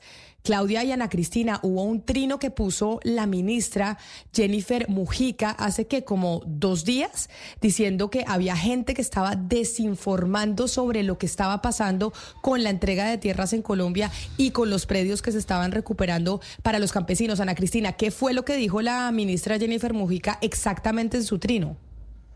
Eh, Camila, yo eh, le puedo decir lo que dijo la eh, ministra Jennifer Mujica en eh, eh, por lo menos lo que dijo en su entrevista en eh, el en el tiempo, en el periódico El Tiempo, a Yamida donde inclusive pues ella aseguraba que no, que no está de acuerdo con la invasión de tierras, que las invasiones de tierras no son tales, es decir, que no hay esa, esa invasión de tierras. Y pues lo cierto es que mientras eso se dice por una parte, pues por otra parte, pues hay quienes siguen diciendo que en este momento hay invasiones. Por ejemplo, se hablado de que hay invasiones eh, en Nechí y mientras tanto, pues eh, la ministra de Agricultura, pues lo que está diciendo es eh, precisamente que no, que no, que no hay em, pues que, que, no hay invasiones y que eso va un poco, digamos, va un poco en contravía o muy en contravía de lo que están diciendo en algunas regiones. En pantalla estamos viendo el trino que puso bastante largo, es casi como una cuartilla del, eh, de la ministra Jennifer Mujica hablando, esto es del 7 de febrero, que pone la ministra y hace alusión a un, eh, una publicación en el eh, periódico El Meridiano, en donde dice la ministra que la semana pasada algunos sectores gremiales decidieron convocar un foro académico para lanzar un plan de seguridad por las supuestas invasiones de 5.600 hectáreas de tierras que estaban desbordadas y desatadas en norte del Cauca, que después de armar el escándalo y mover en medios de comunicación la noticia, las mismas voceras gremiales de Azocaña y Procaña Colombia precisaron ya en voz baja que eso corresponde a un informe de hechos de las últimas dos décadas y que desde que llegó este gobierno han recibido respuesta oportuna, permanente de la Policía Colombia y del Ministerio de Defensa para reaccionar en acciones con acciones policivas y que la mesa instalada de diálogos para la región ha logrado canalizar por vías institucionales las tensiones sociales que desde siempre han imperado en la región, situaciones que causan violencia. Bueno, casi no puedo respirar porque no encontraba un punto en una cantidad de frases, pero eso fue en una parte de lo que dijo la ministra a través de su cuenta de Twitter, precisamente acusando a dos líderes eh, gremiales sobre dar información que generó publicación de medios de comunicación sobre lo que estaba pasando con las tierras en Colombia. Sin embargo, pues por eso es que quiero saludar a la señora Marta Betancourt, directora de Procaña, para preguntarle sobre esto que dice la ministra en su trino hace dos días y que no habíamos podido entrar en detalle por cuenta de todo lo que sucedió ayer en, eh, en Colombia con el Palacio de Justicia. Señora Betancourt, directora de Procaña, bienvenida, gracias por atendernos. Muy buenos días a usted, Camila, a toda la audiencia de Blue Radio. Y bueno, antes de nada, desearles un feliz día del periodista a todos ustedes en el cumplimiento de una labor muy importante que tienen de comunicar al país. Muchas gracias, eh, directora, por, por esas palabras. Y entonces le pregunto su respuesta a esto que dice la ministra, porque palabras más, palabras menos, si es un reclamo a ustedes dos, a los directores de Azocaña y de Procaña Colombia, de dar información que no era precisamente actualizada con lo que está pasando en el gobierno actual. Sí, Camila, mire, más allá del tuit de la ministra, la realidad que vive el país es evidente el mismo día del el 7 de febrero, ustedes publicaron en sus redes sociales un ataque que se estaba dando en Cajibío, a un, en el que tuvo que intervenir el Gaula porque había inclusive retención de personas. Pasó, ocurrió la semana pasada eh, una invasión a un predio que se llama La Carina, en el, en el departamento del Cauca que está cultivado en café. Hemos registrado este año invasiones a fincas en Miranda, una finca que se llama Cañafístolo, otra finca que se llama El Blancal en Corinto, otros predios a lo largo y ancho del departamento del Cauca, más las denuncias que han hecho los palmeros, más las denuncias que hemos visto en los medios de ganaderos, etcétera. O sea, es innegable que la situación de violación a la propiedad privada existe en Colombia Hemos dicho también vehementemente que existe desde el 2014 Y el mismo llamado lo hemos hecho desde Procaña como representante de los productores de caña al gobierno nacional, al Estado colombiano y a todas las entidades que tienen que responder y que tienen que cumplir el orden constitucional y la ley. La evidencia está allí. Y nosotros lo que hemos hecho es denunciar y como voceros de los productores de caña afectados, tenemos que mantener permanentemente las capacitaciones que hacemos, que no son de ahora.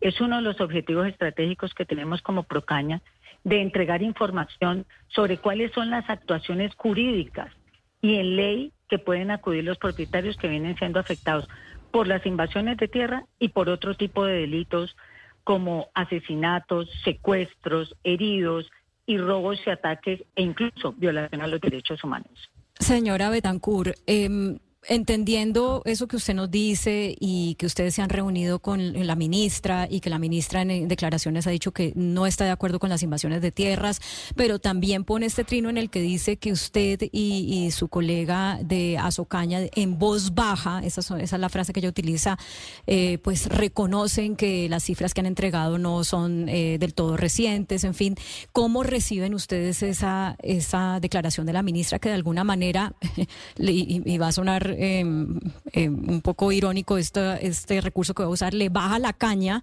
a eh, las denuncias que ustedes están haciendo? Mire, las denuncias de los gremios están plenamente respaldadas, Claudia, con las voces de las víctimas, que son las que están en el territorio.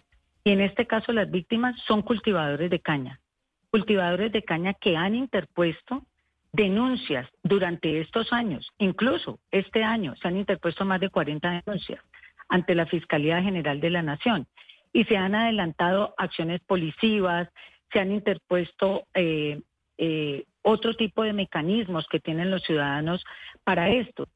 Lo que los gremios hacemos es ser la voz de los productores. Y queremos decir también que la angustia que sufren ellos es porque evidentemente las condiciones que se han dado de inseguridad desde hace 14 años y hemos sido reiterativos en todos los medios de comunicación y en todas las instancias en las que hemos eh, participado de decir que el problema viene desde desde el 2014 y que no se ha resuelto. Y por eso acudimos al Estado para que cumpla el deber y que cumpla el orden constitucional, entre ellos la defensa de la propiedad privada, que está constituida y que está consagrada en la ley. Así que las discusiones deben darse en torno a las soluciones, a que las soluciones lleguen, porque evidentemente la policía actúa y lo hemos dicho también en diversos medios de comunicación. El ejército y la policía han puesto su cota de muertos y heridos defendiendo la propiedad privada, pero hay mecanismos legales. Hay instrumentos que el gobierno a través de sus ministerios y de todo su equipo debe ejecutar y debe cumplir para que esas medidas que se hagan sean eficaces y cesen desde todo punto de vista las violaciones a la propiedad privada, que como le digo son evidentes. Son numerosas las que se han dado y hablamos en particular por las que han ocurrido con los cultivadores de caña en estos últimos años. Las cifras también están eh, consolidadas, cuál es la cantidad de terreno y de tierras que se han venido invadiendo y unas de ellas están eh, con imposibilidad de que los productores de caña ingresen a los predios. Nosotros el día del evento, la semana pasada, invitamos a varios agricultores que han sufrido este, este eh, delito a que dieran sus testimonios. Y la verdad que escuchamos al propietario de la finca García Arriba que lleva nueve años invadido y quien no puede entrar a su predio porque lo atacan. Eh, hay otros predios, como el predio del Oasis, en el que asesinaron a un trabajador, hirieron a otros y otro quedó cuadraplégico. Así que los hechos son evidentes, el Estado tiene que responder y la verdad que nuestro llamado a este gobierno y a todos los gobiernos anteriores ha sido el cumplimiento del orden constitucional y ser vocero de nuestros afiliados quienes sufren las eh, penurias y quienes están, eh, digamos, sometidos por los problemas de inseguridad que eh, ocupan el norte del Cauca desde hace mucho rato. Directora Betancourt, pero pues no es solamente el, norte del Cauca, en Nechí en este momento también hay eh, problemas con tres fincas donde hay unos asentamientos, eh, por ejemplo, en la finca Villa Julia, en la finca El Molino, y es la segunda vez que sucede, es decir, no es la primera vez, sino que se van y lo sacan y vuelven a, regresar. Y mi pregunta para usted, eh, directora, es, claro, usted nos dice esto, ocurre desde 2014, llevan 10 años eh, advirtiendo de esto y, y, nosotros aquí vemos una institucionalidad, por ejemplo, una ministra o el señor Gerardo Vega también que dicen nosotros no aprobamos que esto suceda. ¿Qué es lo que no se está haciendo exactamente? Usted nos ha dicho qué es lo que sí se está haciendo, pero díganos qué es lo que no se está haciendo y que ustedes piden que se haga para que se, esto no se siga repitiendo. Mire, su pregunta es muy importante porque los agricultores que son víctimas de estos delitos lo que han hecho es acudir a los mecanismos legales, que es las acciones preventivas, las denuncias, las acciones policiales, han solicitado los desalojos, se han hecho los desalojos, ustedes lo han dicho ahora, la policía llega a hacer desalojo y el ejército también, pero inmediatamente se retira la fuerza pública, pues nuevamente invaden el predio. Eso es lo que se está haciendo la fuerza pública, lo que están haciendo los propietarios apegados a la ley, pero ocurren otras cosas. Los mecanismos que tiene el Estado es a través de sus ministerios, a través de cada uno de los encargados, uno, establecer el orden y la seguridad en la región que está muy afectada y eso también es evidente. Segundo, tienen que actuar porque hoy los propietarios de tierra que son civiles y que ostentan los títulos originales son los que están enfrentados a una problemática que es obligación del gobierno resolver. No es el propietario el que tiene que salir en, en defensa de una propiedad. Es el gobierno a través de sus mecanismos que tienen que hacer el establecimiento de la seguridad, pero también hacer cumplir la constitución y la ley. Y allí es donde el gobierno debe actuar a través de sus carteras, ejerciendo los mecanismos que deban hacerse. Es verdad, y también lo hemos dicho, se ha instalado una mesa en el norte de Cauca y en esa mesa se viene discutiendo hace año y medio, pero no han sido eficaces los instrumentos que se han eh, eh, implementado para impedir que se hagan nuevas invasiones como han ocurrido este año y también para que se restablezca el derecho de aquellas personas que llevan más de 10 años sin poder entrar a sus predios. Es el Estado quien debe utilizar esos mecanismos. Sí. Sí, Sí, no, pero lo que hemos visto últimamente eh, es que eh, llegan eh, personas encapuchadas a invadir esos predios, sobre todo en el norte del Cauca, y llegan incluso a secuestrar a los empleados, a los trabajadores. sucedió, bueno, hace algunos días, como usted lo relataba al inicio, en ese predio de Cajibío, en, en la finca de Smurficapa, Colombia. ¿Quiénes son realmente esas personas encapuchadas? ¿Quiénes son los invasores? Y si detrás de ellos hay grupos armados ilegales, disidencias, guerrilla, no sé, ¿quiénes son? Porque es que realmente no se le ha dicho al país eh, quiénes son los responsables de esas ocupaciones ilegales. Bueno, es muy importante destacar que las autoridades competentes, en particular la Fiscalía, son los que deben indicar quiénes son los responsables. Como usted lo ha dicho, muchos de ellos llegan encapuchados, llegan con sus rostros cubiertos y los agricultores lo que hacen es interponer las denuncias para qué?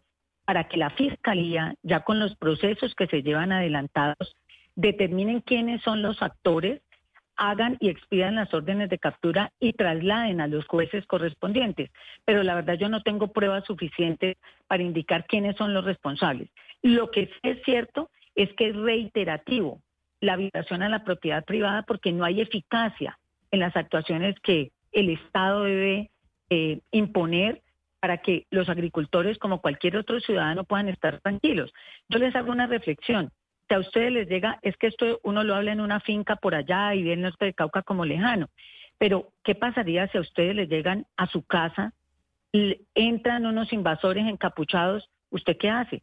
Acudir a los mecanismos legales poner las denuncias y esperar que el gobierno, a través de las autoridades competentes, le restablezca el derecho. Es que es lo mismo, la propiedad privada rural o urbana tiene los mismos derechos con unas complejidades y es que en el sector rural un agricultor se siente solo y los trabajadores que habitan en esos predios también están a merced de los grupos que actúan eh, y como sabemos todos en el norte del Cauca hay una complejidad enorme en materia de seguridad. Así que hay que insistir que las denuncias y el apego a la ley y la constitución lo hacen los agricultores, pero evidentemente hay cosas que no están funcionando porque aún este año se mantienen esas invasiones. Y por eso me parecía importante hablar de este tema, eh, señora Betancourt, porque estamos hablando de la institucionalidad y, una, y, la institucionalidad que se debe respetar, entre otras cosas, también es la propiedad privada. Por eso, gracias por, por atendernos, por respondernos desde Procaña a ese reclamo que les hace la ministra, no solo a usted, sino a otro gremio del Valle del Cauca sobre lo que está pasando con las tierras y la información que se está entregando al respecto. Mil gracias por atendernos a usted el día de hoy. Muchas gracias, Camila. Un saludo especial a todos. Mire, Camila, que la situación que la directora de Procaña eh, nos ha contado muy bien aquí en estos micrófonos sobre lo que se está viviendo en el Cauca, ocurre también de una manera muy parecida, casi que calcada en la región Caribe, Camila, con los ganaderos. Es decir, los ganaderos también, al igual que los cultivadores de caña, están siendo víctimas de ocupaciones y de invasiones de sus fincas, de sus tierras en la región Caribe. El mejor conocedor de la situación que se está viviendo en estos momentos es el doctor Juan Gonzalo Botero, exministro de ex viceministro de Agricultura y actual presidente de la Asociación de Exportadores de Ganado. El doctor Botero conoce muy bien la situación y nos acompaña también Camila para que nos cuente, nos relate exactamente cuál es la situación que se está viviendo, doctor Botero, por parte de los ganaderos en la región Caribe con lo que tiene, en lo que tiene que ver con las ocupaciones y con las invasiones de tierras. Oscar, mi saludo a ti, a Camila, a todo el equipo de Blue Radio y mi felicitación en el día de hoy por esa labor que cumplen. Efectivamente, yo creo que Marta en el procedimiento de los invasores la tiene clara esto se ha vuelto pan de cada día, Oscar, en la costa, si algunos quieran minimizarlo. Hoy tenemos problemas muy graves en La Paz Cesar, donde hace más de 20 días está invadido un predio. Problemas en Sabana de Torres, Santander, donde también se invadió un predio la semana pasada. Ustedes hablaron de Nechí y efectivamente ahí también tenemos problemas. El predio que había sido desalojado volvió a ser invadido y pues esta es la hora que, que no se ha podido recuperar. Yo los oía a ustedes ahora hablando sobre el tema ayer de los magistrados y hago un parangón, Oscar, con las invasiones de tierra. Algunos tienden a demeritar las invasiones, pero es que un solo caso de invasión de tierras que se presente es muy grave para la región y para el país porque eso alimenta el ánimo de otros invasores y esto se va volviendo un rompecabezas muy duro de surtir. Entonces la situación es muy grave, Oscar, y no podemos demeritarla definitivamente. Sí, pero, pero doctor Botero, ¿qué respuesta reciben ustedes de las autoridades? Es decir, aquí obviamente que ustedes son víctimas de la, de la ocupación o de la invasión. Cuando ustedes acuden a las autoridades, ¿qué respuesta reciben ustedes por parte de las autoridades? Oscar, la policía de carabineros ha estado atenta en todo momento a, a las denuncias que hemos hecho, pero no hemos sentido el apoyo de otras autoridades. Resalto también al gobernador de Antioquia, el doctor Andrés Julián Rendón, quien estuvo muy cercano al tema de Nechí, pero no hemos sentido respuesta de otras autoridades que nos acompañen a los ganaderos de Colombia, que definitivamente nos sentimos solos, porque inclusive Oscar, la invasión es uno de los flagelos, pero la extorsión también. Hoy se volvió costumbre en la costa que los grupos ilegales, Oscar, pidan 20 mil pesos por cada res y 20 mil pesos por hectárea. Ese es el pedido en varias regiones de la costa atlántica y esa es una carga nueva para el ganadero muy difícil de sufragar. Usted nos está diciendo, señor Botero, lo que usted nos está diciendo es que ustedes, al igual que en el Valle del Cauca, como estábamos oyendo de la señora Betancourt, en la costa caribe también sienten o no, pues no se sienten respaldados por la institucionalidad y el gobierno colombiano para defender la propiedad privada de las tierras y particularmente por el Ministerio de Agricultura? ¿Es lo que usted está queriendo decir? Camila, la ministra Jennifer Mojica ha sido solidaria con nosotros, ha dicho que ella no permite las invasiones ilegales de tierra. El doctor Gerardo Vega, cuando estuvo en su momento en la Agencia Nacional de Tierras, dijo que el problema no era tan grave, pero yo me ratifico, Camila, una sola invasión en el país, en la región, es muy grave en la defensa de la propiedad rural en Colombia. Solo hemos sentido el apoyo de la policía de carabineros. Nosotros aspiraríamos un mayor apoyo de otras instituciones del Estado que hagan valer la propiedad de los ganaderos que ha sido eh, que es legal y que y que ha sido trabajada con el sudor de sus frentes. Me sorprende escuchar esto que usted está diciendo, señor Botero. ¿Sabe por qué? Porque un representante del gremio ganadero más importante, como es eh, Fedegan, José Félix Laforí, está en mesas de negociación del proceso de paz que está adelantando el gobierno del presidente Gustavo Petro y está muy cercano a esa institucionalidad que hoy gobierna Colombia. ¿Qué les ha dicho, por ejemplo, ese líder gremial, José Félix Laforí, de los ganaderos? Eh, sobre esta situación que ustedes denuncian, porque no pensaría que ahí podría haber una eh, más rápida respuesta para que las instituciones pudieran moverse y ayudarles con lo que les está pasando. Camila, lo he hablado también con el doctor Laforí, lo hemos hablado y en esta pelea, en esta lucha la hemos dado juntos. Él también está muy preocupado por los temas de invasión y de extorsión que se están dando en el sector ganadero, inclusive si tú miras las publicaciones en X de él también van en el mismo sentido. Inclusive Fedegan nos ha ayudado a denunciar el tema de Nechi, donde yo he sido testigo del dolor de Alejandro Tirado, el propietario de la finca Villa Julia, a la que ustedes hablaban. José Félix ha estado muy cercano, Camila, y comparte la misma preocupación y creo que se la ha hecho saber al gobierno nacional. Pues eh, don Juan Gonzalo Botero, presidente de la Asociación de Exportadores de Ganado de Colombia, AEXCAN, gracias por atendernos, lamentando mucho esta situación que están compartiendo ustedes, por ejemplo, con el Valle del Cauca, con los cultivadores de caña como Procaña, y pues a ver cuál es la respuesta entonces que dan desde la institucionalidad sobre qué se puede hacer para solucionar esta situación que están denunciando ustedes los ganaderos y que también denuncian en el Valle del Cauca los eh, cultivadores de caña. Mil gracias por estar hoy con nosotros aquí en Mañanas Blue. Hoy viernes un poco eh, denso en temas eh, noticiosos. Feliz día para usted. Camila, feliz día para ti, para Oscar, para toda la mesa y efectivamente, ojalá tengamos una respuesta del gobierno en este momento tan difícil para todos los sectores del país. Un abrazo grande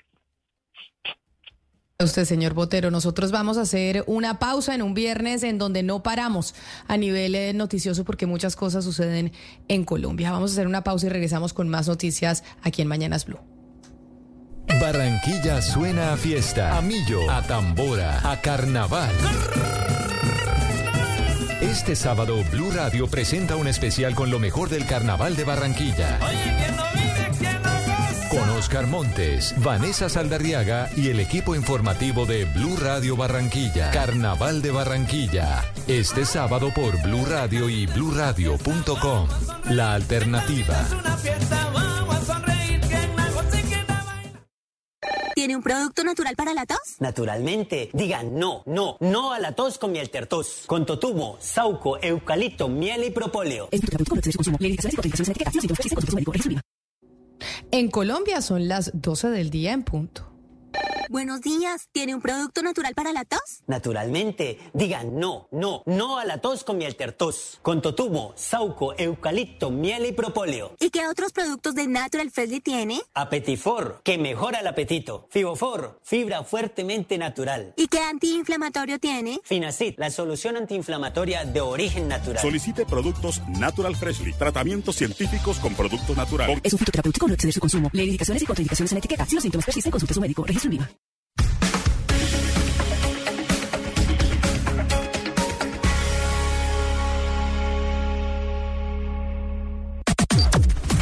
Las noticias del mediodía en Mañanas Blue. Y hacemos contacto a esta hora con el servicio informativo de Blue Radio, con sus periodistas que nos tienen una actualización de noticias importante a esta hora en Colombia. Continúan las voces de respaldo a la Corte Suprema de Justicia tras los desmanes y disturbios en el Palacio de Justicia. Exmagistrados, jueces especializados y la Academia Colombiana de Jurisprudencia, pues le pidieron a la población respetar la independencia del alto tribunal. Damián Landines. Desde la Academia Colombiana de Jurisprudencia rechazaron cualquier tipo de presiones al Poder Judicial después de los lamentables hechos que se registraron en las últimas horas contra los magistrados y funcionarios del Palacio de Justicia. Uno de esos mensajes de apoyo fue de Jaime Arrubla, el expresidente de la Corte Suprema. Pero lo que sí no podemos permitir es que se utilicen medios de presión eh, como el que se ha vivido hoy y que la policía se haya demorado en llegar a desocupar. Eh, las puertas del Palacio de Justicia. Por su parte, los jueces penales emitieron un comunicado de rechazo vehemente por las presiones que trataron de impedir que la Corte Suprema ejerza con libertad sus competencias constitucionales. 12 del día, un minuto. Gracias, Damián. Vamos ahora a la ciudad de Cartagena porque frente a la preocupación de los gobernadores del país por el aumento de la violencia en las regiones, el ministro de Defensa, Iván Velázquez, aseguró que el gobierno trabaja en el control efectivo y legal de los territorios, pues la única forma de garantizar el éxito de un proceso de paz es lo que dice el ministro de la Defensa. Dalia Orozco en Cartagena. Durante su paso por la cumbre de gobernadores que se lleva a cabo en Cartagena, el ministro de Defensa, Iván Velázquez, aseguró que para el gobierno es una prioridad lograr el control del territorio en las regiones, pues es también una forma de garantizar el éxito del proceso de paz con grupos como el ELN. El Mindefensa señaló que frente a grupos como el Clan del Golfo, con los que no existe ninguna negociación, el único camino no es asustarlos, sino confrontarlos. Si no tenemos además la cantidad suficiente la posibilidad real del copamiento, cualquier acuerdo de paz que se pudiera realizar y una desmovilización de grupos armados ilegales va a ser similar a lo que ocurrió en la negociación con las FARC, que dejan ellos los territorios y son rápidamente ocupados por otras organizaciones. El ministro Velázquez dijo a su vez que este control se reforzará con la incorporación de 16 mil nuevos hombres a las fuerzas militares y 20 mil más a la policía. Y la Policía Nacional capturó a Mauricio Marín Silva, alias Nacho, quien desde el encarcelamiento de su hermano mayor, alias Pipe Tuluá, se desempeñaba como cabecilla visible de la organización criminal conocida como La Inmaculada. Ana María Celes, usted tiene los detalles. Camila, en un operativo policial, Mauricio Marín Silva, conocido como alias Nacho, fue capturado en San Lorenzo, en Tuluá, donde su hermano mayor también fue capturado. Y es que él asumió el liderazgo de esta organización desde que, desde que su hermano está en la cárcel. Las investigaciones de Nacho, se valía de esconderse en zonas rurales y utilizaba menores de edad como campaneros para evadir operativos judiciales. Aunque ah, se había sido detenido previamente, Nacho fue liberado en diciembre del 2022 debido al vencimiento de los términos legales y tras su liberación, su participación en las actividades criminales intensificadas incluyendo acciones terroristas para la extorsión y homicidios selectivos en Tuluá. Recordemos que la Inmaculada se caracteriza por sus actividades delictivas que incluyen extorsiones, homicidios, lavado de activos y tráfico de estupefacientes. Por eso el arresto de Nacho representa un golpe significativo a esta organización criminal. 12 día, 4 minutos y hablando de orden público, la Organización Nacional de los Pueblos Indígenas de la Amazonía está pidiendo un corredor humanitario, esto en el departamento del Caquetá, para la población civil por los continuos enfrentamientos entre las disidencias de las FARC. Mateo Piñeros. En algunas zonas del Caquetá hay un paro armado de las disidencias de las FARC. Se están enfrentando el grupo al mando de alias Iván Mordisco con el que comanda Iván Márquez. Por estos hechos hay comunidades confinadas y la OPIAC está alertando por un posible desabastecimiento de medicamentos y alimentos. Por otro lado, cuestionaron los consejos de seguridad que se han hecho, pues no estarían generando alivios humanitarios para las comunidades ribereñas. Recordemos que las disidencias de las FARC al mando de alias Iván Mordisco están en un proceso de paz con el gobierno y hoy se anunció el inicio de los diálogos con las disidencias de Márquez, los dos grupos enfrentados en este momento en esa zona del país.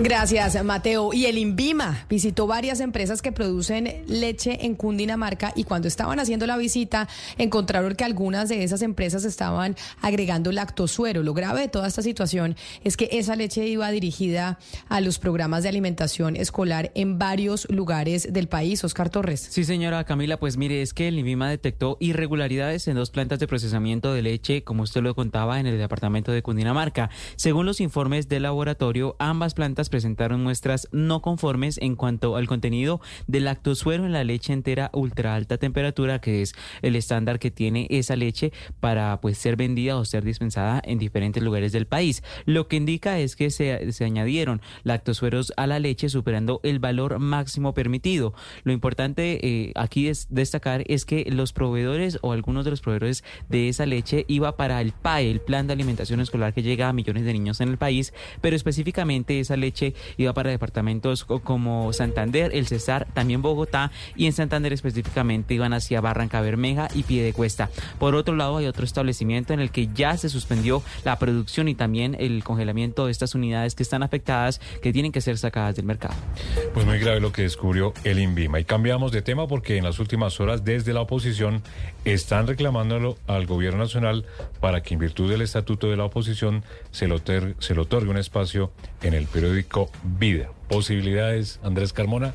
Pues yo veo muy difícil ese eslogan, pero bueno, ¿qué es lo que dice la oposición? Recuerde usted que el gobierno nacional inició la circulación mensual de este periódico. Inicialmente son cerca de 500 mil, 5 mil ejemplares, 500 mil ejemplares con un costo de 650 millones de pesos de este periódico que como hemos visto promueve los logros del gobierno de Gustavo Petro. Tiene secciones de columnistas cercanos. Sí, la caricatura de Matador, pero también de columnistas como Margarita Rosa de Francisco, José Félix Laforí, en distintos temas favorables al gobierno. Pues la representante Carolina Arbeláez de Cambio Radical emitió esta solicitud exigiendo disponer un espacio en este periódico para la oposición. Esto en virtud de qué? Del artículo 112 de la Constitución y la ley 1908 de 2018, conocida como el Estatuto de la Oposición, que exige a las organizaciones declaradas en oposición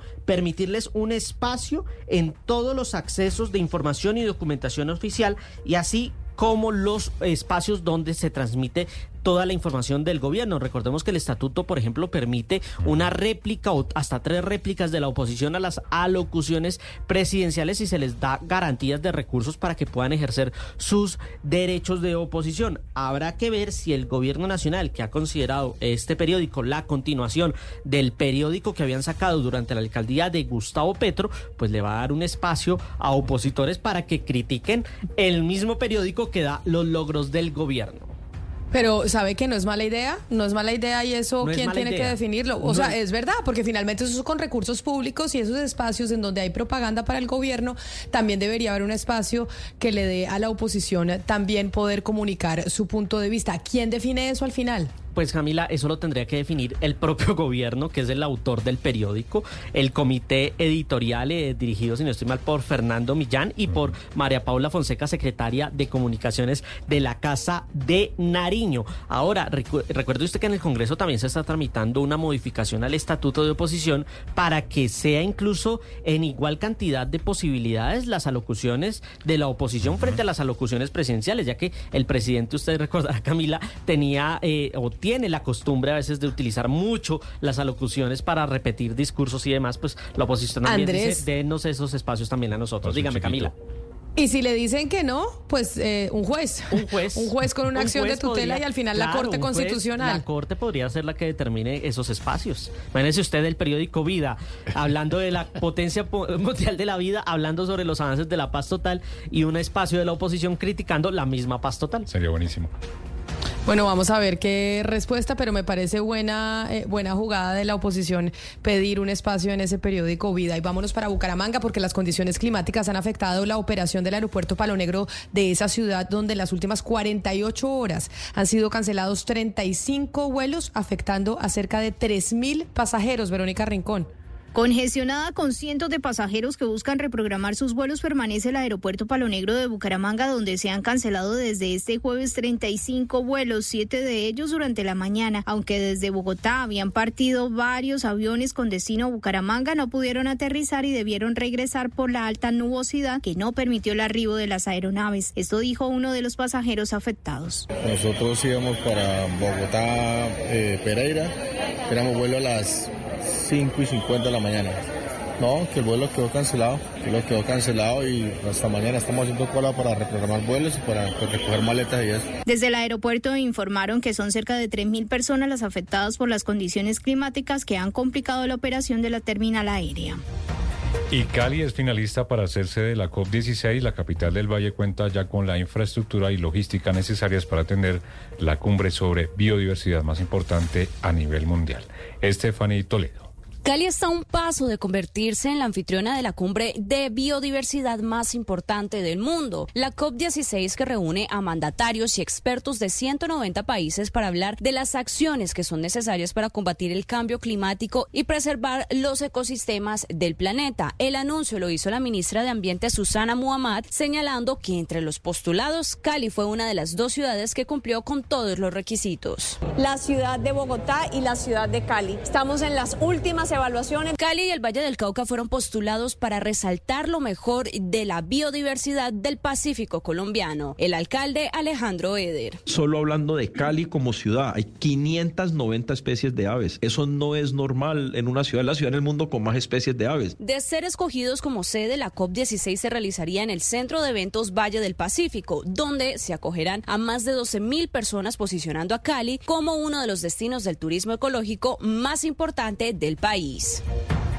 Ahora vámonos para el departamento del Huila. Gracias, Stephanie, porque firmantes de paz de esa región continúan sin garantías de seguridad. Voceros del Partido Común les están señalando que a la fecha son más de 100 las víctimas de amenazas y desplazamientos en el departamento. Silvia Lorena Artunduaga. Pese a las alertas tempranas, más de 100 firmantes de paz asentados en el Huila se encuentran en situación de riesgo. Amenazas, desplazamientos y atentados son algunos de los hechos de los cuales han sido víctimas, lo cual pone en riesgo no solo la vida de los firmantes, sino la de sus familias. Casica Atahualpa, vocera del Partido Comunes en el departamento. El tema de seguridad para nosotros, para quienes firmamos el acuerdo de paz, está muy complejo en el departamento, pues ya sumamos más de 17 firmantes asesinados más de 100 personas han sido desplazadas. La preocupación de nosotros porque también los proyectos que estamos desarrollando en los diferentes municipios han sido afectados. El último hecho de violencia en el departamento contra un firmante de paz se registró el pasado 14 de enero cuando fue secuestrado y asesinado José Enrique Roa Cruz y sus dos escoltas. Y la alcaldía de Fundación en el Magdalena ofreció ya una recompensa por información que permita capturar a los autores de una masacre de cuatro personas. William Agudelo. Tras la masacre ocurrida en el municipio de Fundación Magdalena, donde cuatro hombres fueron asesinados y uno más resultó gravemente herido, la alcaldía municipal realizó un consejo de seguridad y con ello ofreció una recompensa de hasta 20 millones de pesos para quienes brinden información sobre los responsables de este acto criminal. El ofrecimiento se dio a conocer a través de un comunicado de prensa donde la alcaldía además informó que se ha creado un grupo especial de investigación que permita dar resultados en este caso. Por otro lado, las autoridades han informado que en próximos días darán a conocer el cartel de los más buscados en Fundación Magdalena. La noticia internacional. En el mundo, Israel acaba de anunciar que ya tiene un plan para ampliar su ofensiva militar en Rafah, en el sur de la franja de Gaza, fronterizo con Egipto, donde viven evacuadas más de un millón de personas. El primer ministro Benjamín Netanyahu pidió a su ejército evacuar a la población civil y luego desbaratar toda la infraestructura militar del grupo terrorista Hamas allí en Rafah. Tanto la ONU como Estados Unidos han expresado su preocupación ante una posible ofensiva terrestre del ejército israelí a Rafah por el drama humanitario que están viviendo ese millón trescientas mil personas. De hecho, el Departamento de Estado de los Estados Unidos advirtió que una operación militar allí en Rafah sin la adecuada planificación para la evacuación de civiles sería un desastre.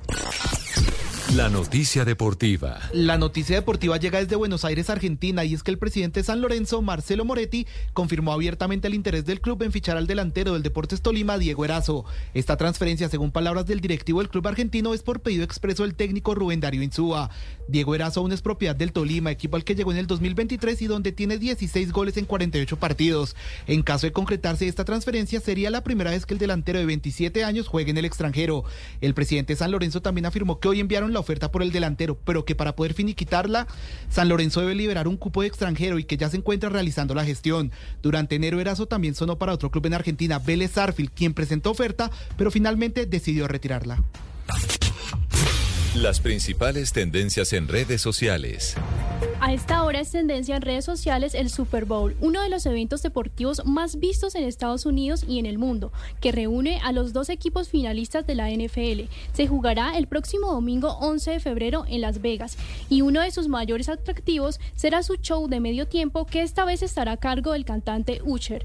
Los usuarios comentan sobre esta actuación y se preguntan si logrará superar las expectativas de las ediciones anteriores. Barranquilla suena a fiesta, a millo, a tambora, a carnaval. Este sábado Blue Radio presenta un especial con lo mejor del carnaval de Barranquilla. Con Oscar Montes, Vanessa Saldarriaga y el equipo informativo de Blue Radio Barranquilla. Carnaval de Barranquilla. Este sábado por Blue Radio y bluradio.com. La alternativa.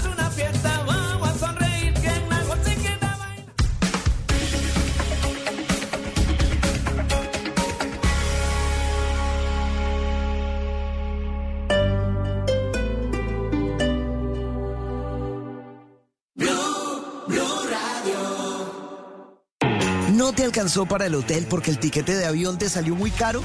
Mejor decide volar con JetSmart, que llegó a Colombia con aviones nuevos y tiquetes a precios muy bajos en rutas nacionales e internacionales. Visítanos en jetsmart.com y conoce ya nuestros precios. JetSmart, todo empieza con una buena decisión. Estar actualizado es estar... Descargue Blue App. Nuevo diseño. Una app más eficiente y liviana. Notificaciones con información de última hora. Podcast, programación de Blue Radio y todas las señales nacionales Blue en vivo donde y cuando quiera. Descárguela en Google Play y App Store. ¿Básica, media o completa? Elige el seguro para tu moto con el nivel de protección que quieras en la agencia de seguros Falabella y además disfruta de asistencias en viajes, jurídica y mucho más. Visítanos en Home Center Neiva o en segurosfalabella.com.co. Aplican términos y condiciones.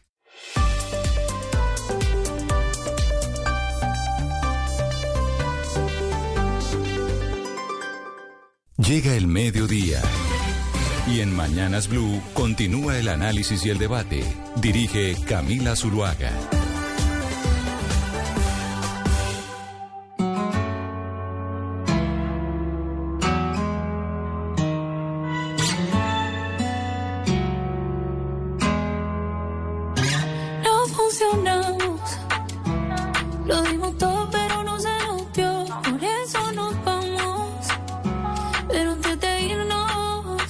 Hacerlo por última vez, bebé. Que en el amor no, pero en la cama nos entendemos. Es una porno, a mí me encanta. Y empezamos les damos la bienvenida a las ciudades que estaban en sus noticias locales, Medellín, Cali, Barranquilla, Bucaramanga. Les damos la bienvenida con Carol G porque sí, es viernes. Hemos estado supremamente noticiosos por todo lo que está pasando en el país, pero es viernes y como dicen por ahí, el cuerpo lo sabe y Carol G también. Que además esta canción nos sirve para celebrar San Valentín, que es el próximo 14 de febrero. Eso es la otra semana, ¿no, Gonzalo? Que tenemos San Valentín allá en Estados Unidos, pero que por estas latitudes empieza a celebrarse también. Sí, también, Camila, en países sobre todo que siguen esa cultura anglosajona. Pues sin duda alguna que Carol G es noticia, hay que decir que de alguna u otra forma el próximo miércoles 6 de marzo eh, serán los Billboard Women in Music Awards, un premio que hacen para reconocer el- la labor de las mujeres dentro de la industria de la música. Va a ser en el Hollywood Park, en la ciudad de Los Ángeles. Eh, se va a poder ver por, eh, por streaming, Camila, el mismo día 6 de marzo. Y aquí lo interesante es que Billboard nombró a Carol G como la mujer del año 2024. Lo que dijo Billboard es con su inmenso talento, Carol G ha creado un movimiento para las mujeres en todo el mundo. Esto debido a sus letras empoderadas e inspiradoras de confianza. Carol G sin duda alguna a nivel comercial, hay que decirlo, y eso lo ve Billboard, es tal vez de las cantantes latinas más importante, por no decir que la más importante en la actualidad. Carol G, colombiana presente, mujer más importante del 2024, pero no solo por Carol G y no solo por eh, los enamorados es importante San Valentín, sino porque Colombia exporta una cantidad de flores y de rosas rojas a los Estados Unidos para esta fiesta. Sebastián, ya se sabe la cifra de cuántas rosas estamos exportando y lo que eso nos significa a nosotros en Colombia en términos de ingresos. Sí, es una fecha también muy feliz para ese gremio, para Azocolflores Camila, Pues porque en esa fecha, en San Valentín, es cuando el sector vende entre 15 y 20% de las exportaciones del año. Imagínese usted en, un solo día hacer el 20% de las ventas de su año. Eh, eso el año pasado representó 2 mil millones de pesos en exportaciones. Se, se prevé, el sector está pensando que incluso se puede llegar a un volumen mayor que el año pasado, pero la rentabilidad bajaría, porque es muy diferente usted vender eh, los 700 millones eh, eh, de flores que piensan vender cuando la tasa de cambio hace un año estaba a 4.900 a vender 700, 750 millones de flores con una tasa de cambio de ahorita que, que fluctúa entre 3.900 y 3.950. Entonces, pues muy buen augurio para el sector, pero sí seguramente eh, por rentabilidad van a ganar menos plata que el año bueno, pasado. Bueno, pero que no se quejen, que no se quejen porque dólar a 3.900 igual es un dólar alto. Ellos lloraban a, a dólar a 1.800. Ahorita con dólar a 3.900 no tienen por qué quejarse los floricultores. No, no, se no, no, es que tienen la tendencia. Cuando el dólar está bajito, usted estaba muy chiquito de pronto, pero cuando estábamos a mil y pico, se quejaban y decían que no, que cómo, que terrible, que ese dólar tan bajito no. Y no los oímos decir nada cuando estaba el dólar a cinco mil y pasando la fiesta. No, de, acuerdo con usted, en esta ocasión no se están quejando y ni tan chiquito porque hace poquito también los cafeteros cada vez que baja, todos lloran, todos le lloran al Estado, pero en esta ocasión lo que le digo eh, es oyéndolos a ellos, eh, las, el análisis que hacen de esta fecha importante, que dicen, bueno, esperamos buenos números, pero no como los del año pasado, porque eh, si hacemos el número, pues es un 20% menos de dólar respecto a un año. América Latina está llena de líderes eh, muy particulares. Lo hemos venido mencionando durante toda la mañana y que han suscitado situaciones como las que, bueno, se vivieron ayer en Colombia. También mencionamos lo que pasó en Brasil cuando estaba Jair Bolsonaro o, por ejemplo, bueno, lo que pasó en Estados Unidos con Donald Trump. Estamos viviendo en las democracias una racha de personalidades muy particulares como líderes de los gobiernos. Y ustedes en Panamá también tienen el suyo, ¿no, Gonzalo? Digamos que Ricardo Martinelli también es un líder particular y le digo que particular, ¿por qué? Porque nunca me hubiera imaginado que Martinelli, quien fuera presidente de Panamá y quien quería ser candidato nuevamente, esperando una decisión de la justicia de ese país, iba a terminar en Nicaragua, asilado por el gobierno de Ortega y su esposa. A mí me puede explicar esto tan extraño que no, que, que pues que es difícil de comprender. A ver, eh, Camila, de alguna u otra manera, Ricardo Martinelli todavía sigue siendo candidato a la presidencia. El Tribunal Electoral de Panamá todavía no ha sancionado o no ha anunciado su inhabilitación para correr eh, en las elecciones que se van a celebrar el próximo 5 de mayo. Yo se lo comentaba hace dos semanas. De igual forma, yo creía en aquel entonces y lo sigo creyendo que Ricardo Martinelli no va a ser candidato presidencial. Ya le está asilado en la embajada de Nicaragua esperando un salvoconducto de la Cancillería de Panamá que le permita salir de dicha residencia con destino al aeropuerto de Tocumen o algunos eh, de los aeropuertos de Panamá para así tomar un vuelo hacia el país centroamericano. Acaba, y esto es de última hora, Camila, de trinar Brian Nichols. Brian Nichols es el subdirector de asuntos del hemisferio sur occidental y habló sobre la situación de Ricardo Martinelli. El señor Brian Nichols eh, dijo, el asilo que el gobierno de Ortega Murillo otorgó al expresidente Ricardo Martinelli es otra de las tantas decisiones que socavan el Estado de Derecho y la justicia. Los funcionarios de gobierno que traicionan la confianza ciudadana deben rendir cuentas. Ahora bien, ¿por qué Ricardo Martinelli se eh, eh, pide el asilo en la Embajada de Nicaragua, porque desde hace unas semanas se está conociendo eh, o se están escuchando denuncias por parte de él y de su equipo de abogados que el presidente Laurentino Cortizo, junto con su hermano y el vicepresidente José Gabriel Carrizo, tenían intenciones de asesinarlo había un plan para asesinarlo. Y no solo eso, también Ricardo Martinelli ha sido reiterativo en que la justicia panameña está comprada por el Poder Ejecutivo y que el proceso por el cual él tiene que cumplir una sentencia de 10, años eh, es un proceso que ha estado amañado, en este caso, por eh, la presidencia de la República. Pero para entender un poco qué es lo que está pasando con el exmandatario, que repito, en todas las encuestas eh, daba o tenía el mayor porcentaje de favorabilidad para ganar las elecciones el próximo 5 de mayo. Tenemos en línea a Sidney Citón, él es uno de los abogados del expresidente Ricardo Martinelli que se encuentra en la ciudad de Panamá. Don Sidney, gracias por acompañarnos en Blue Radio. Buenos días, don Gonzalo, a usted y a todos los radioescuchas y a todos los que nos ven. Don Sidney, eh, Ustedes mencionan que aquí detrás de la, de la, de la decisión de Ricardo Martinelli de tomar, de, tomar este asilo hay un plan para asesinar al mandatario que vendría de la presidencia de la República. Y más allá de eso, también han mencionado todo lo que tiene que ver con su proceso judicial por el caso conocido como New Business. ¿Qué pruebas tienen ustedes de que el presidente Laurentino Cortizo, el vicepresidente José Gabriel Carrizo, tienen o tenían un plan para atentar contra el exmandatario? Sí, tenemos que tener, eh, contextualizar, Gonzalo, para que lo entiendan las personas que nos ven, que nos escuchan. Tenemos que identificar lo siguiente. En primer lugar, cuando Ricardo Martinelli vino de los Estados Unidos en extradición solicitado por el gobierno de Juan Carlos Varela en su momento, enfrentó un proceso llamado el proceso de los pinchazos telefónicos y salió absuelto. Luego, la justicia determina que había que anular ese caso y se volvió a hacer un segundo juicio. Volvió a salir absuelto. En consecuencia, Ricardo Martinelli fue dos veces a juicio, las dos veces salió absuelto con jueces diferentes, fueron en total seis jueces que lo declararon absuelto, pero además de eso el Departamento de Estado norteamericano le había dado el principio de especialidad cuando regresó a Panamá y Panamá simplemente no cumplió con ese, eh, ese principio, esa regla de especialidad y siguió dándole curso a procesos los cuales no podía hacerlo, porque dentro de la nota diplomática decía de forma taxativa que no se le podía procesar por otros delitos. Claro, pero entonces... Pero, ahí lo interrumpo, don Sidney, eh, porque, porque si bien es cierto, eso es lo que dice eh, el, comunicado de Estados Unidos cuando el señor regresa a Panamá luego de ser extraditado, eh, lo que llama la atención es...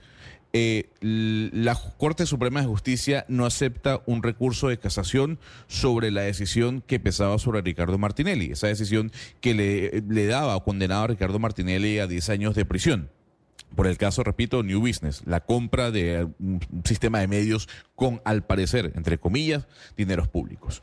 Y justamente cuando la Corte anuncia dicha decisión, el expresidente empieza a hablar de, ese, de este intento de magnicidio, de esta persecución política, y termina yendo a la Embajada de Nicaragua un día antes de que salga el edicto que anuncia la captura de, o que se anuncie la captura del expresidente. ¿No es como extraño?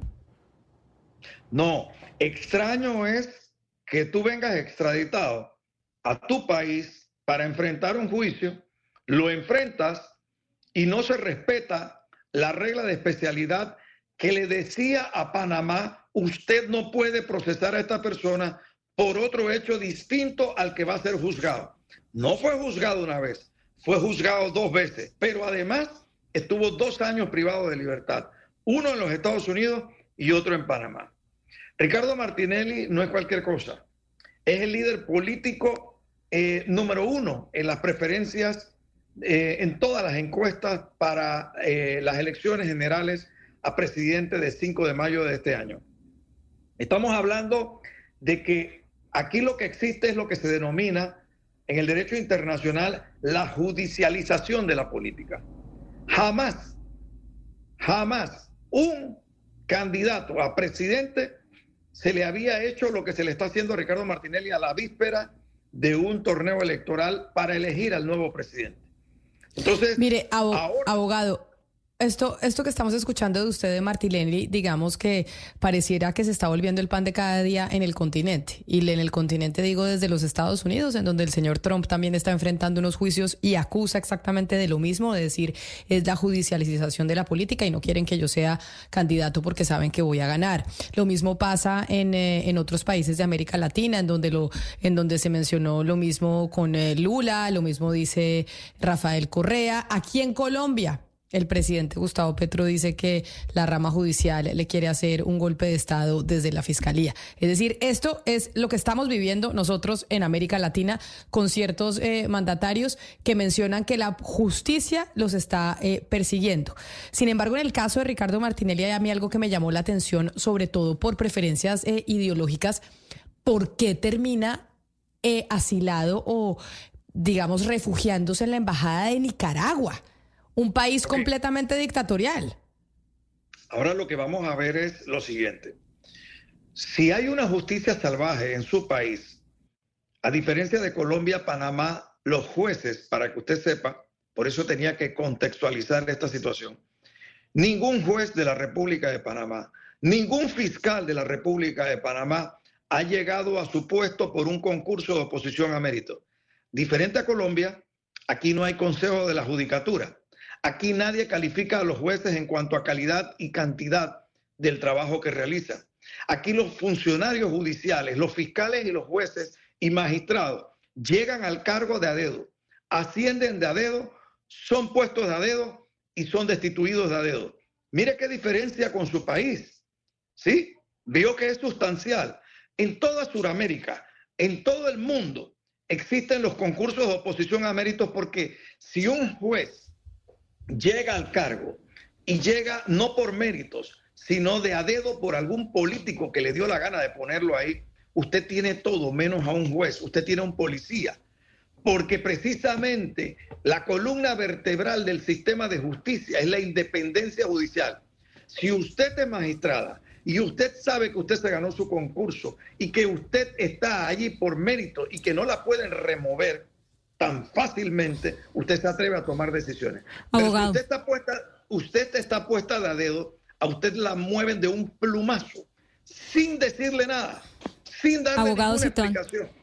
Sí, eh, perdóneme, lo interrumpo porque es que el punto acá que nos está llamando la atención es por qué justamente el señor Martinelli va a buscar refugio en Nicaragua, donde es un país donde todo eso que usted está acabando de decir, eh, pues no existe. Eh, allá se acabó la independencia de poderes porque Daniel Ortega, pues eh, tiene ejerce un gobierno dictatorial desde hace mucho tiempo eh, y porque además también llama, perdóneme un segundo, perdóneme un segundo, eh, además también llama la atención que eh, una persona que es, digamos, un fruto del capitalismo eh, como, como empresario exitoso como Martinelli, termine buscando refugio en alguien que tiene sus orígenes en eh, la izquierda más recalcitrante que critica justamente el sistema, por ende, el capitalismo.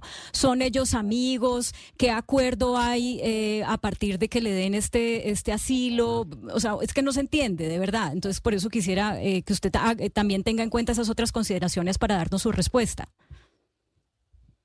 Lo que pasa es que si usted tiene lo que yo denomino la justicia salvaje, usted tiene que tratar de ver cómo se enfrenta a ese monstruo de esa justicia salvaje. Es que Panamá tiene una justicia salvaje. Fíjese que usted ha criticado a Ortega, pero no critica a Panamá. Es que Panamá, donde estamos, donde se genera el proceso, tiene una justicia salvaje. Ojo, esto no lo digo de ahora. Gonzalo me ha entrevistado en el gobierno de Varela eh, hace muchos años y sigo repitiendo lo mismo. Panamá no tiene una justicia como tal. Los fiscales y jueces son de a dedo, todos. Don, mire, no, yo no le estoy discutiendo eso, eh, abogado Citón. Yo no le estoy discutiendo eso eh, y me parece pues importante que si eso es así se diga. Pero es que lo que yo le estoy preguntando es terrible. otra cosa. Es ustedes no confían en el sistema de justicia de Panamá, pero terminan pidiendo asilo en un país donde el sistema de justicia sí que no, o sea, allá no hay separación de poderes, allá Ortega ha arrasado completamente con quienes eh, pueden tener eh, una visión contraria a la de él, tanto dentro de la sociedad civil como de la justicia dentro del Congreso. Terminan yendo a buscar la justicia o el refugio en un país que tiene peores condiciones de justicia que las que ustedes están denunciando en su propio país y además siendo aparentemente ideológicamente opuestos, por lo que ya le dije. Entonces, ¿qué hay detrás? Por, de, de cuándo son amigos eh, Martinelli y Ortega? ¿O qué, qué tipo No. de intercambio van a hacer? Marta, no, no hay ningún intercambio. Es, eso son conjeturas. Esas son conjeturas. Eso, eso no es permitido en, en una sociedad que se precia de ser eh, objetiva. Ejercicio Mire, periodístico, entonces le agradezco que la conteste. Sí, le, le voy a contestar. Eh, aquí lo que existe es simplemente que cuando Ricardo Martinelli fue presidente, si usted entra a Google y pone eh, periodo Ricardo Martinelli y eh, el presidente Ortega de Nicaragua, va a observar que los dos eran presidentes al mismo tiempo. ¿sí? Entonces, es eh, una relación que data de cuando eran presidentes. Así como Álvaro Uribe también es amigo de Ricardo Martinelli desde que eran presidentes los dos. Así como también eh, hizo amistad con el presidente Lula de Brasil, que también era presidente. Es decir, eran sus homólogos. Así que se conoce. Hay una relación eh, de él con Ortega, con Lula, con eh, Uribe, con todos los que fueron presidentes en su momento al tiempo que él también gobernaba en Panamá. Abogado Cito, eh, regresemos al punto donde usted habla de una justicia salvaje en Panamá. Antes de apelar a este asilo, ¿ustedes a qué instancias miraron, instancias internacionales o qué sistemas de control hay en la rama judicial en Panamá antes de tomar esta decisión del asilo? ¿Cuáles fueron esas instancias? Bueno, en primer lugar, en Panamá no existe en realidad, como lo decía, una justicia que sea independiente, que sea imparcial. Eso no existe. Ya lo he explicado. Entonces, nosotros teníamos que evaluar una situación en donde Ricardo Martinelli va a un juicio, pero ni siquiera tiene la oportunidad de contrainterrogar a los testigos y a los peritos que lo están señalando. Usted sabe que la base fundamental de un proceso es el contradictorio. A usted la acusan, usted se defiende y puede interrogar y contrainterrogar a las personas que la señalan. Eso no se dio aquí en Panamá. Entonces, esto no es otra cosa que una justicia salvaje. No hay otra forma de denominarla. Aquí lo que sucede es que cuando a usted el sistema se disfraza, se entra en un camuflaje para aparentar que hay un juicio, em, pero aquí no hay un proceso. Aquí lo que hubo fue un linchamiento. Si a usted no se le dan las mínimas garantías, pregúntele a cualquier abogado de todos los abogados eminentes que tiene Colombia, a los cuales conozco a muchísimos. Pregúnteles ¿Cómo se le puede denominar un juicio en donde ellos no pueden contrainterrogar a quien acusa a su representado? A ver qué le van a decir. Estas son las situaciones que estamos viviendo. Don Sidney, le tengo una última consulta y sobre todo para poner en contexto a los oyentes de Colombia que no siguen o no, no, han seguido de cerca las elecciones eh, de Panamá, en las que sin duda alguna, como usted mencionaba, Ricardo Martinelli tiene la mayor probabilidad de ser presidente, aunque ya quienes hacemos vida aquí en el Istmo sabemos que él no va a ser candidato, es lo que se escucha. Pero yo quiero que quede claro, Ricardo Martinelli ya declina... Gonzalo, hay que aclararle a quienes nos están escuchando porque como eh, en Colombia no están identificados con lo que está ocurriendo en Panamá, es importante decirles que al día de hoy, a esta hora, Ricardo Martinelli es candidato porque para que lo puedan inhabilitar, como lo quieran hacer, por las razones que quieran, tienen que llevarlo a un proceso administrativo electoral y eso ni siquiera se ha iniciado. Y las elecciones son el 5 de mayo de este año. Y pues bueno, las elecciones son el 5 de mayo de este año y su cliente pues no va a poder eh, ser candidato y ya tendrán ustedes pues esa lucha jurídica si es que pueden seguir eh, teniendo la candidato, abogado del candidato Ricardo Martinelli, abogado Sidney Seaton, mil gracias por atendernos hoy aquí en Mañanas Blue. Un feliz fin de semana para usted. Gracias a todos ustedes. América Latina en elecciones, 5 de mayo. América Latina y el mundo. Este año, como lo decía el eh, secretario general de las Naciones Unidas, el señor Antonio Guterres, tenemos elecciones en todos lados y por eso él incluso hablaba que podríamos estar enfrentando una época del caos eh, en este año que comienza. Comienza año nuevo chino. Vamos a hacer una pausa y ya regresamos porque tenemos este fin de semana de carnaval de Barranquilla, de año nuevo chino, pero sobre todo de una respuesta que acaba de dar el presidente Gustavo Petro a muchas críticas que se le hacen a su gobierno por lo que pasó ayer al frente de la Corte Suprema de Justicia. Innovadora tecnología, productividad y desempeño para volver a clases con HP y al costo te dan la hora en Blue Radio. Son las... En Colombia, 12 del día, 40 minutos. Regresa a clases recargado con HP y al costo. Por la compra del portátil 14 DQ5005 con procesador Core i5 y batería de larga duración, lleva multifuncional Wi-Fi HP 2875 con el 60% de descuento y paga solo 149 mil pesos. No dejes pasar esta oportunidad y compra la mejor tecnología HP en tiendas al costo y Catronics. Disfruta lo mejor en computadores en al costo. Al costo. Hiperahorro siempre. Vigente al 29 de febrero o hasta agotar existencias.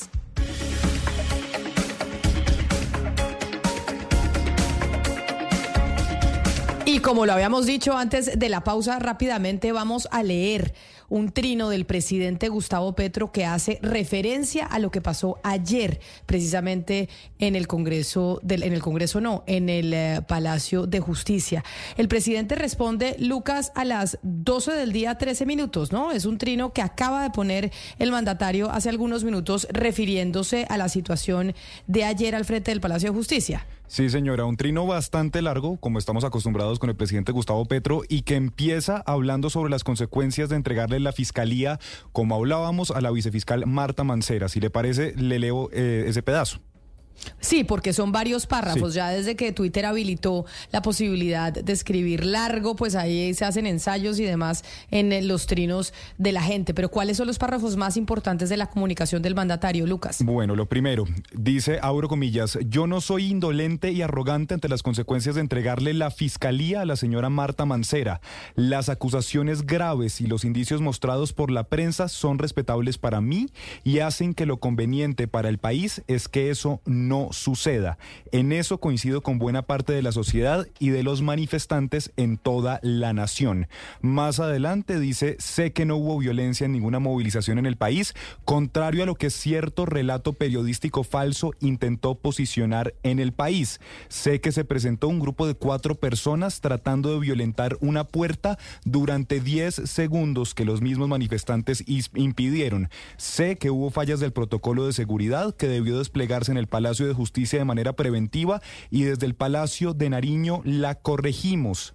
También Camila dice que nunca hubo restricción a la libre movilidad de los magistrados y que el mismo director de la policía se dirigió a pie tranquilamente y les transmitió a los magistrados su indicación, que era que a la una de la tarde era la decisión de la presidencia de despejar el área, pero los magistrados dijeron que no era necesario y continuaron su trabajo.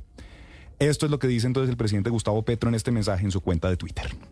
Pero sin embargo también dice algo importante y que yo creo que vale la pena rescatarlo. Y dice que él como, es decir, que respeta la Corte Suprema de Justicia, que la Corte Suprema siempre contará con el apoyo del gobierno. Y esa última frase de ese trino que puso hace algunos minutos el presidente refiriéndose a lo que pasó ayer, me parece que es eh, esencial, Lucas, porque es ese mensaje que estábamos esperando del mandatario, es un respaldo a las instituciones, a pesar de que no estemos de acuerdo con lo que estén eh, haciendo pero sí dice el presidente que la Corte Suprema tiene todo el respaldo de su gobierno y creo que es importante eso resaltarlo. Pues Camila, eh, usted queda tranquila yo no, porque es que una cosa es decir y otra cosa es hacer. El presidente puede escribir eso o puede decirle al presidente de la Corte Suprema cuando se reunió con él, eh, pues que no hay presiones, que todo bien, pero al final lo que sucede, y eso pareciera que el presidente no lo tiene en cuenta, y, yo me pregunto por qué, es que con las declaraciones que él da, él lo que hace pues es asusar a la gente para que así el presidente diga, no se, no protesten al frente de la Corte, sino al frente de la Fiscalía, que fue lo que explicó ayer eh, eh, el secretario de Presidencia, Carlos Ramón González, pues la gente va al frente de la Corte porque ya está tan asusada, tan indignada, eh, tan calentada, si se quiere, que al final, pues el presidente no puede de, digamos, liberarse de la responsabilidad de lo que pasó en la Corte Suprema de Justicia, ni minimizar lo que, porque entonces solamente fueron 10 segundos de alguien que, que movió una reja. O sea, eso es no darle la dimensión real a lo que sucedió ayer, tratar de, de, de bajarle la espuma a una cosa que sí, en la que él sí tiene mucha responsabilidad. Entonces, yo realmente no quedo tranquila con, con lo que él, con las palabras de él, porque me parece que sus, eh, sus hechos, eh, sus actos, sí, eh, pues tienen unas consecuencias eh, difíciles para el país. Hay que decir, Claudia, que sí hubo restricción de la movilidad. El presidente dice que no la hubo, que dice nunca hubo restricción a la libre eh, movilidad de magistrados. Sí la hubo. El magistrado Ternera se lo dijo a nuestro colega eh, Ricardo Ospina. Sí hubo restricción de la movilidad de los magistrados. También la periodista Luz María Sierra, directora del Colombiano, se comunicó con un magistrado que le dijo literalmente en ese chat, estábamos secuestrados, no nos podemos mover. Entonces, es, en ese sentido, pues ahí no se está honrando la verdad. Yo eh, creo que aquí lo que está haciendo el presidente Petro es eh, un control de daños. Yo, la, pues la verdad, yo no le tengo miedo a, ese miedo que todo el mundo le tiene a Gustavo Petro, que porque es antisistema y antiinstitucional, nadie más institucional que Gustavo Petro. Él lleva más de 20 años en distintas formas del poder, entonces él es parte de la institucionalidad, él, no está contra el sistema. Y lo otro también, pues que hay que tener eh, como medidos todo, todo lo que se dice, porque pues la constitución del 91, uno de los firmantes de la constitución del 91 fue el M19. Entonces, eh, si hay alguien institucional es Gustavo Petro, y aquí lo que hubo fue que no controló el daño de una marcha que efectivamente sí llamó él y que no solamente llamó él, sino también algunas de las personas como Norida Rodríguez de RTBC y como otras personas del poder de las altas esferas del poder estatal que llamaron a la movilización. Puede ser una Cristina muy institucional el presidente Petro, como usted lo asegura, pero entonces, pues eh, no se puede negar la responsabilidad en lo que pasó en las últimas horas frente al edificio de la Corte. Es que Petro cada vez no tiene más, nos tiene más acostumbrados a ese negacionismo. Ahora resulta que fueron solamente cuatro personas, que fue por diez segundos, que no hubo violencia, que él no fue el que convocó a las marchas, yo lo había dicho horas antes y resulta que todo hace parte de una narrativa, según él, creada por medios de comunicación. Terminamos los periodistas siendo los responsables de, un hecho que el país lo vio. Es que no lo inventamos, Camila. Esto no es un invento de la prensa. El país vio las imágenes, están las evidencias, eh, sucedió en el centro de Bogotá. Esto no es alguien que, le contó una persona a otra, no es, no es algo que, que una persona Pero ¿sabe qué, Hugo Mario? Todo el mundo fue testigo del hecho. De acuerdo, pero yo creo que en esta oportunidad es viernes de toda esta semana tan pesada que hemos tenido. Creo que hay algo positivo en ese trino del presidente. Y yo creo que cerrar con... Eh, con esa declaración de apoyar y respaldar a la Corte Suprema de Justicia se tiene que rescatar. Y eso, entre otras, entiendo que hay matices, que hay quienes hubieran preferido que el presidente dijera una cosa o dijera la otra, que muchas veces dice algo y hace lo contrario, pero el pronunciamiento es importante y se acaba de, producir y que diga que la Corte cuenta con el reemplazo, con el respaldo y el apoyo del gobierno, creo que son unas palabras que estábamos esperando ayer. Pero bueno, las dijo hoy el mandatario y eso nos parece importante. Pero como nos vamos de fin de semana, es que este fin de semana eh, tenemos Año Nuevo Chino y nosotros desde hace cinco años venimos hablando de lo que significa el Año Nuevo Chino, eh, cuáles son las implicaciones eh, que tiene. Pongámosle música a esta celebración porque tenemos Carnaval de Barranquilla también, pero ahí los chinos tienen su su celebración y por eso quiero saludar a esta hora a quien hemos tenido como invitada desde hace muchos años en este programa, hablando cada año precisamente de lo que significa la celebración del Año Nuevo para, para ese país. Les estoy hablando de Liliana Becerra Ro, que además, después de muchos años de estar hablando con nosotros, lanza finalmente un libro que se llama Los Cinco permisos. Liliana, bienvenida, mil gracias por estar con nosotros y felicitaciones por su libro. Ay, Camila, muchísimas gracias por la invitación. Sí, feliz con el lanzamiento del libro, un libro práctico que nos puede eh, adentrar un poco en lo que está pasando, aparentemente que no tiene nada que ver, pero con lo que está pasando en el mundo. Bueno, Año Nuevo Chino, es este fin de semana, sábado o domingo es el Año Nuevo y celebran los chinos este año. Eh, bueno, eh, se celebra hoy, hoy es como nuestro 31 de diciembre, eh, se da con la llegada de la primera luna nueva de primavera, que se da hoy casi a medianoche y ya mañana empieza en firme el dragón de madera. O sea, esta noche los chinos están de fiesta por cuenta de este año nuevo chino. ¿Y qué es lo que y, lo, y, qué, y qué es lo que ellos creen que va a pasar? Es decir, ellos consideran cuando usted dice empieza el año del dragón de madera, ¿eso qué significa? Pues significa una cosa muy potente porque este año dragón de madera no se daba hace 60 años. El dragón es más es el, es el animal más poderoso del calendario chino porque tiene como una capacidad de unir el cielo y la tierra y trae grandes cambios en muchos sentidos y me llama mucho la atención lo que está pasando con lo que ustedes comentaban sin meterme en el tema que no soy experta y lo que está pasando con esto que en, en este 2024 hay muchas elecciones porque resulta que el dragón trae cambios sociales y colectivos muy poderosos. Eso se vio hace 60 años en el gobierno de Lyndon Johnson en Estados Unidos, que fue un año dragón de madera, que no pasaba hace 60 años este dragón de madera, y él tuvo la capacidad y la fuerza de abolir eh, la segregación racial en Estados Unidos. Entonces, podríamos decir que los chinos, respondiendo a tu pregunta, están esperando cambios colectivos sociales muy fuertes y no quiere decir necesariamente que sean negativos, son positivos, digamos que para todos, como fue la decisión de Lyndon Johnson en 1964. Es decir, que según ellos estos cambios que se pueden venir por cuenta del dragón de madera, que es el eh, animal más poderoso del zodiaco de ellos, es que el 2024 puede ser un año más tranquilo. No lo ha sido hasta el momento, pero digamos que a partir de ahora podríamos llegar a tener un año más tranquilo y más relajado de lo que hemos tenido en los años anteriores. Para nada, nada tranquilo ni relajado. Es un año muy fuerte de mucha transformación que creo que eso es lo que hay que rescatar.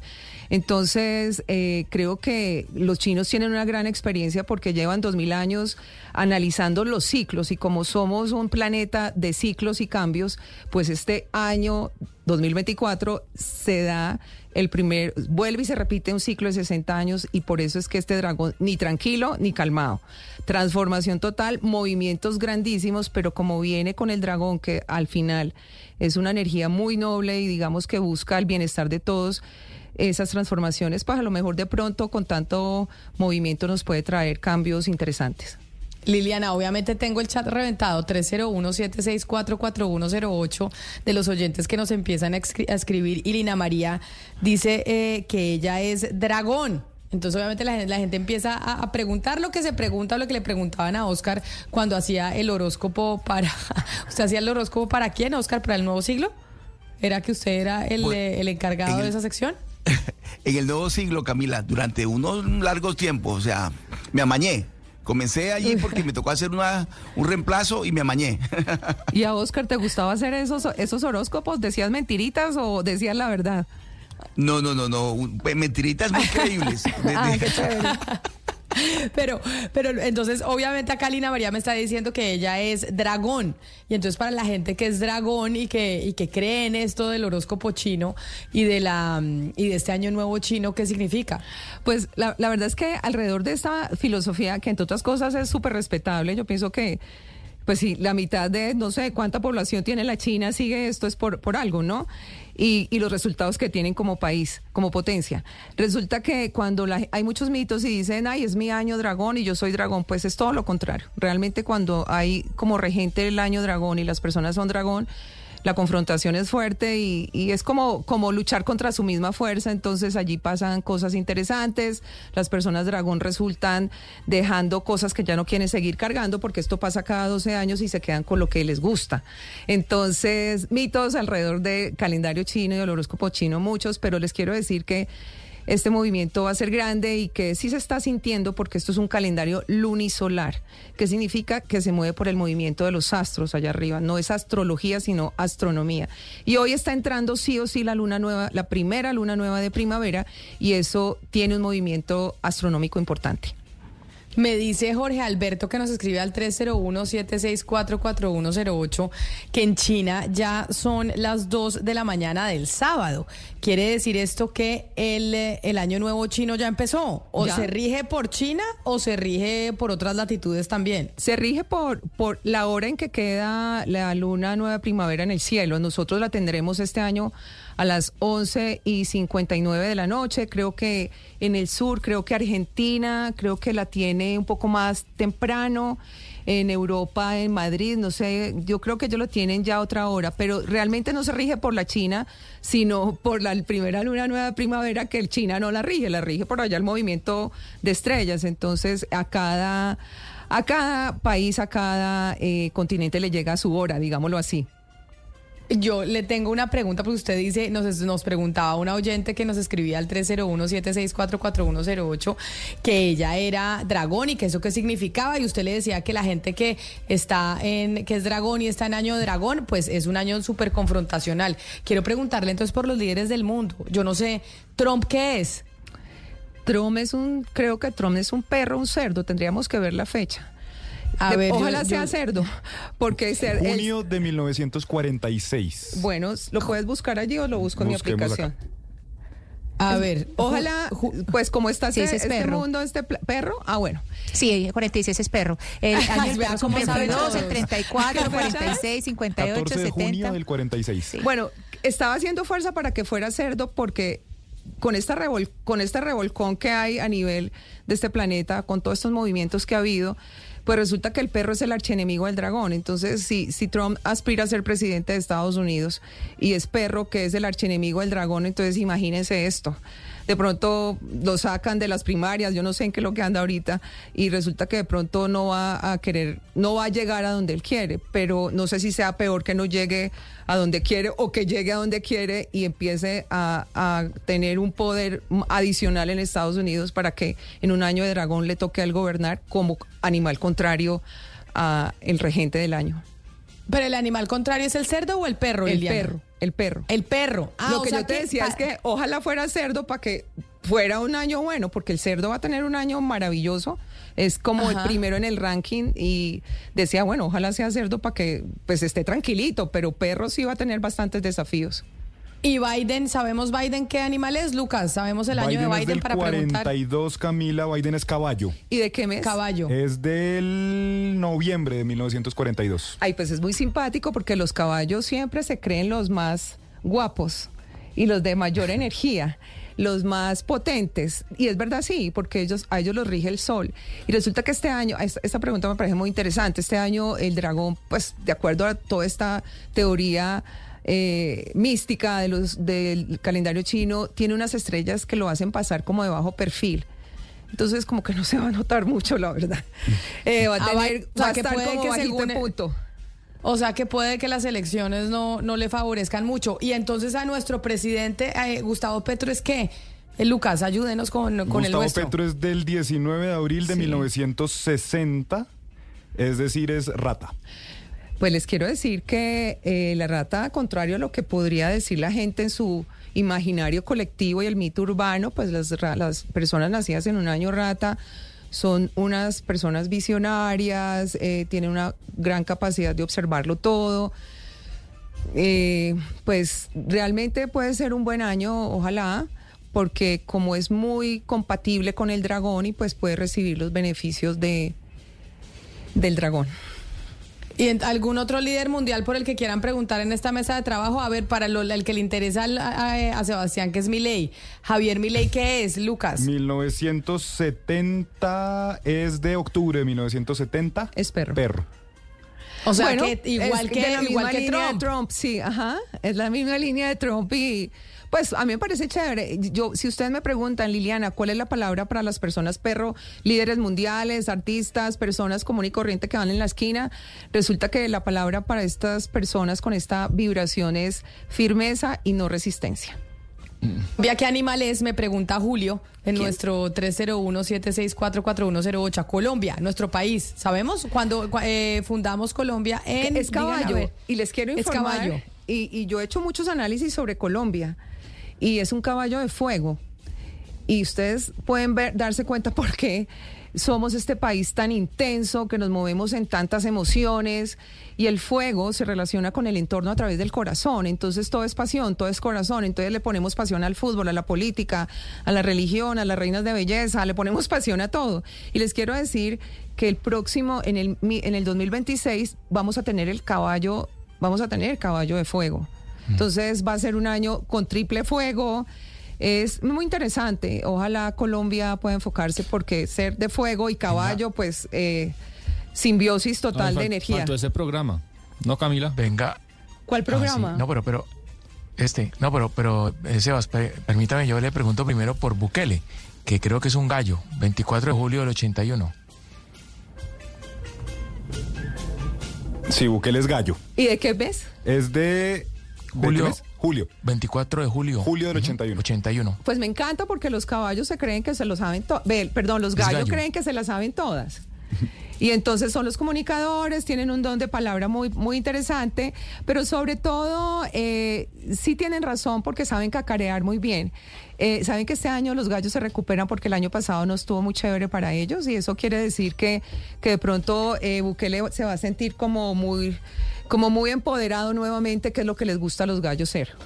Lo, eh, lo que decía eh, Sebastián, que me parece importante, es preguntemos este programa qué es. Nosotros somos de noviembre del 2018. ¿Qué somos, que Lucas? perro. Noviembre del O sea que nos va a ir fatal. según lo que Camila, dice no diga eso. No, no, por favor. ¿Qué fecha es? Pero ya lo vi. No, porque- noviembre del 2018. 2018. 14 de noviembre. si no ya, mal. dejámoslo, lo buscamos en la aplicación. Pero no, no quiere decir que les vaya a ir a fatal, van a aprender mucho más bien, o sea, van a, van a transformarse, por decirlo de alguna manera, muchos desafíos del 2018. Vamos a ver. Liliana, señor. esto todo lo puede encontrar la gente en su libro, en el libro que usted acaba de publicar. No en los cinco permisos. No, porque es que en el libro esto es un perro, sí es un perro. Eh, sí es un perro tu programa, Camila. igual que Trump, igual que Milley. Somos... Sí, pero es una oportunidad de, de encontrar otras cosas. Bueno, no, finalmente, eh, nada, en el libro no van a encontrar esto. El libro tiene un enfoque un poquito más, digamos que, más espiritual. Y bueno, se trata uno, ese tema como parte de, de cinco temas importantes, cinco tópicos. Pues Liliana Becerra, mil gracias por estar con nosotros hoy hablando de esa celebración del Año Nuevo Chino que empieza hoy y que será este fin de semana. Mil gracias por estar con nosotros. Un abrazo y feliz día. Gracias a ustedes. Y a ustedes también, gracias por habernos acompañado el día de hoy. Feliz fin de semana. Quédense con nuestros compañeros de Meridiano Blue que ya siguen actualizándonos de todas las noticias que pasan en Colombia y en el mundo.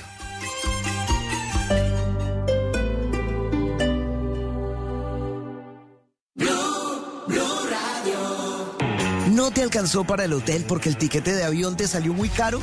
Mejor decide volar con JetSmart, que llegó a Colombia con aviones nuevos y tiquetes a precios muy bajos en rutas nacionales e internacionales. Visítanos en jetsmart.com y conoce ya nuestros precios. JetSmart, todo empieza con una buena decisión. Hoy es un día... Descargue Blue App. Nuevo diseño. Una app más eficiente y liviana. Notificaciones con información de última hora. Podcast, programación de Blue Radio y todas las señales nacionales Blue en vivo donde y cuando quiera. Descárguela en Google Play y App Store.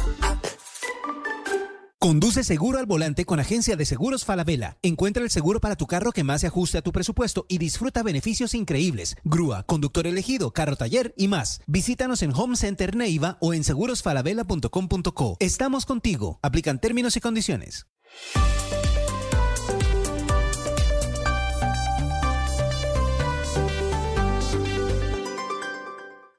¿Tiene un producto natural para la tos? Naturalmente, diga no, no, no a la tos con miel tertos. Con totumo, sauco, eucalipto, miel y propóleo. Una 02, ya empieza Meridiano Blue.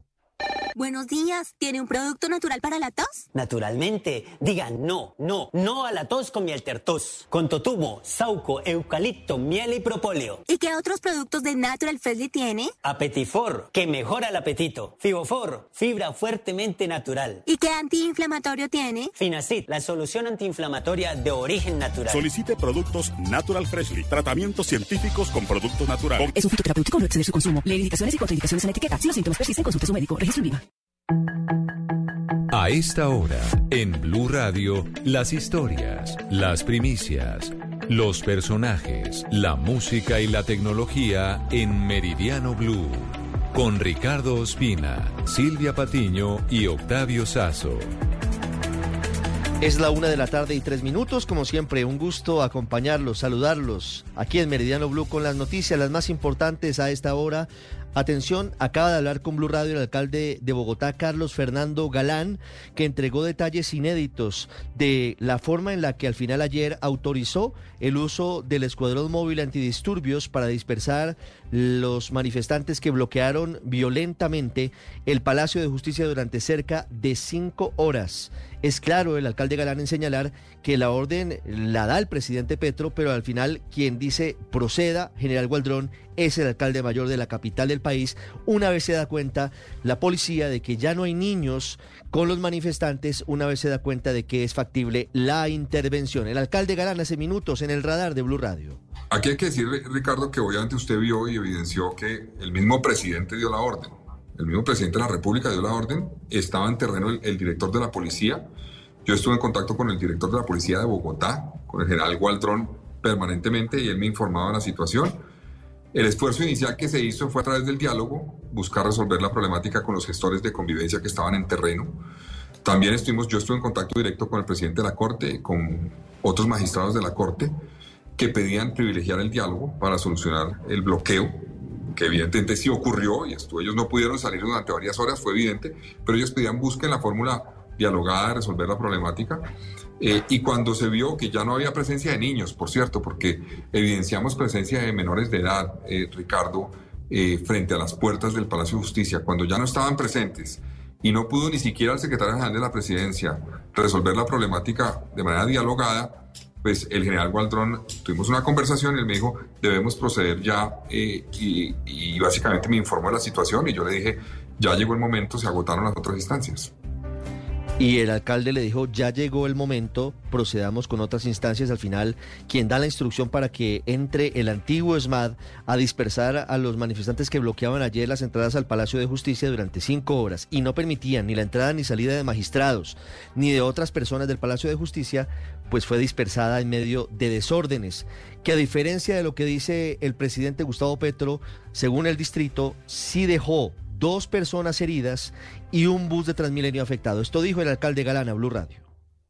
Pues digamos, es un balance positivo, debo decir, porque se resolvió la problemática de bloqueos, se hizo en cumplimiento de los protocolos que existen, donde después de agotar estas instancias de los gestores de convivencia entra la fuerza disponible y una vez se agota también la posibilidad que la fuerza disponible resuelva o, o disuelva eventualmente la situación, entra la Unidad Nacional de Diálogo y Mantenimiento del Orden, que se llama ahora la UNMO. Entró eh, y en cierta forma resolvió la problemática. Hubo un daño a un bus de Transmilenio.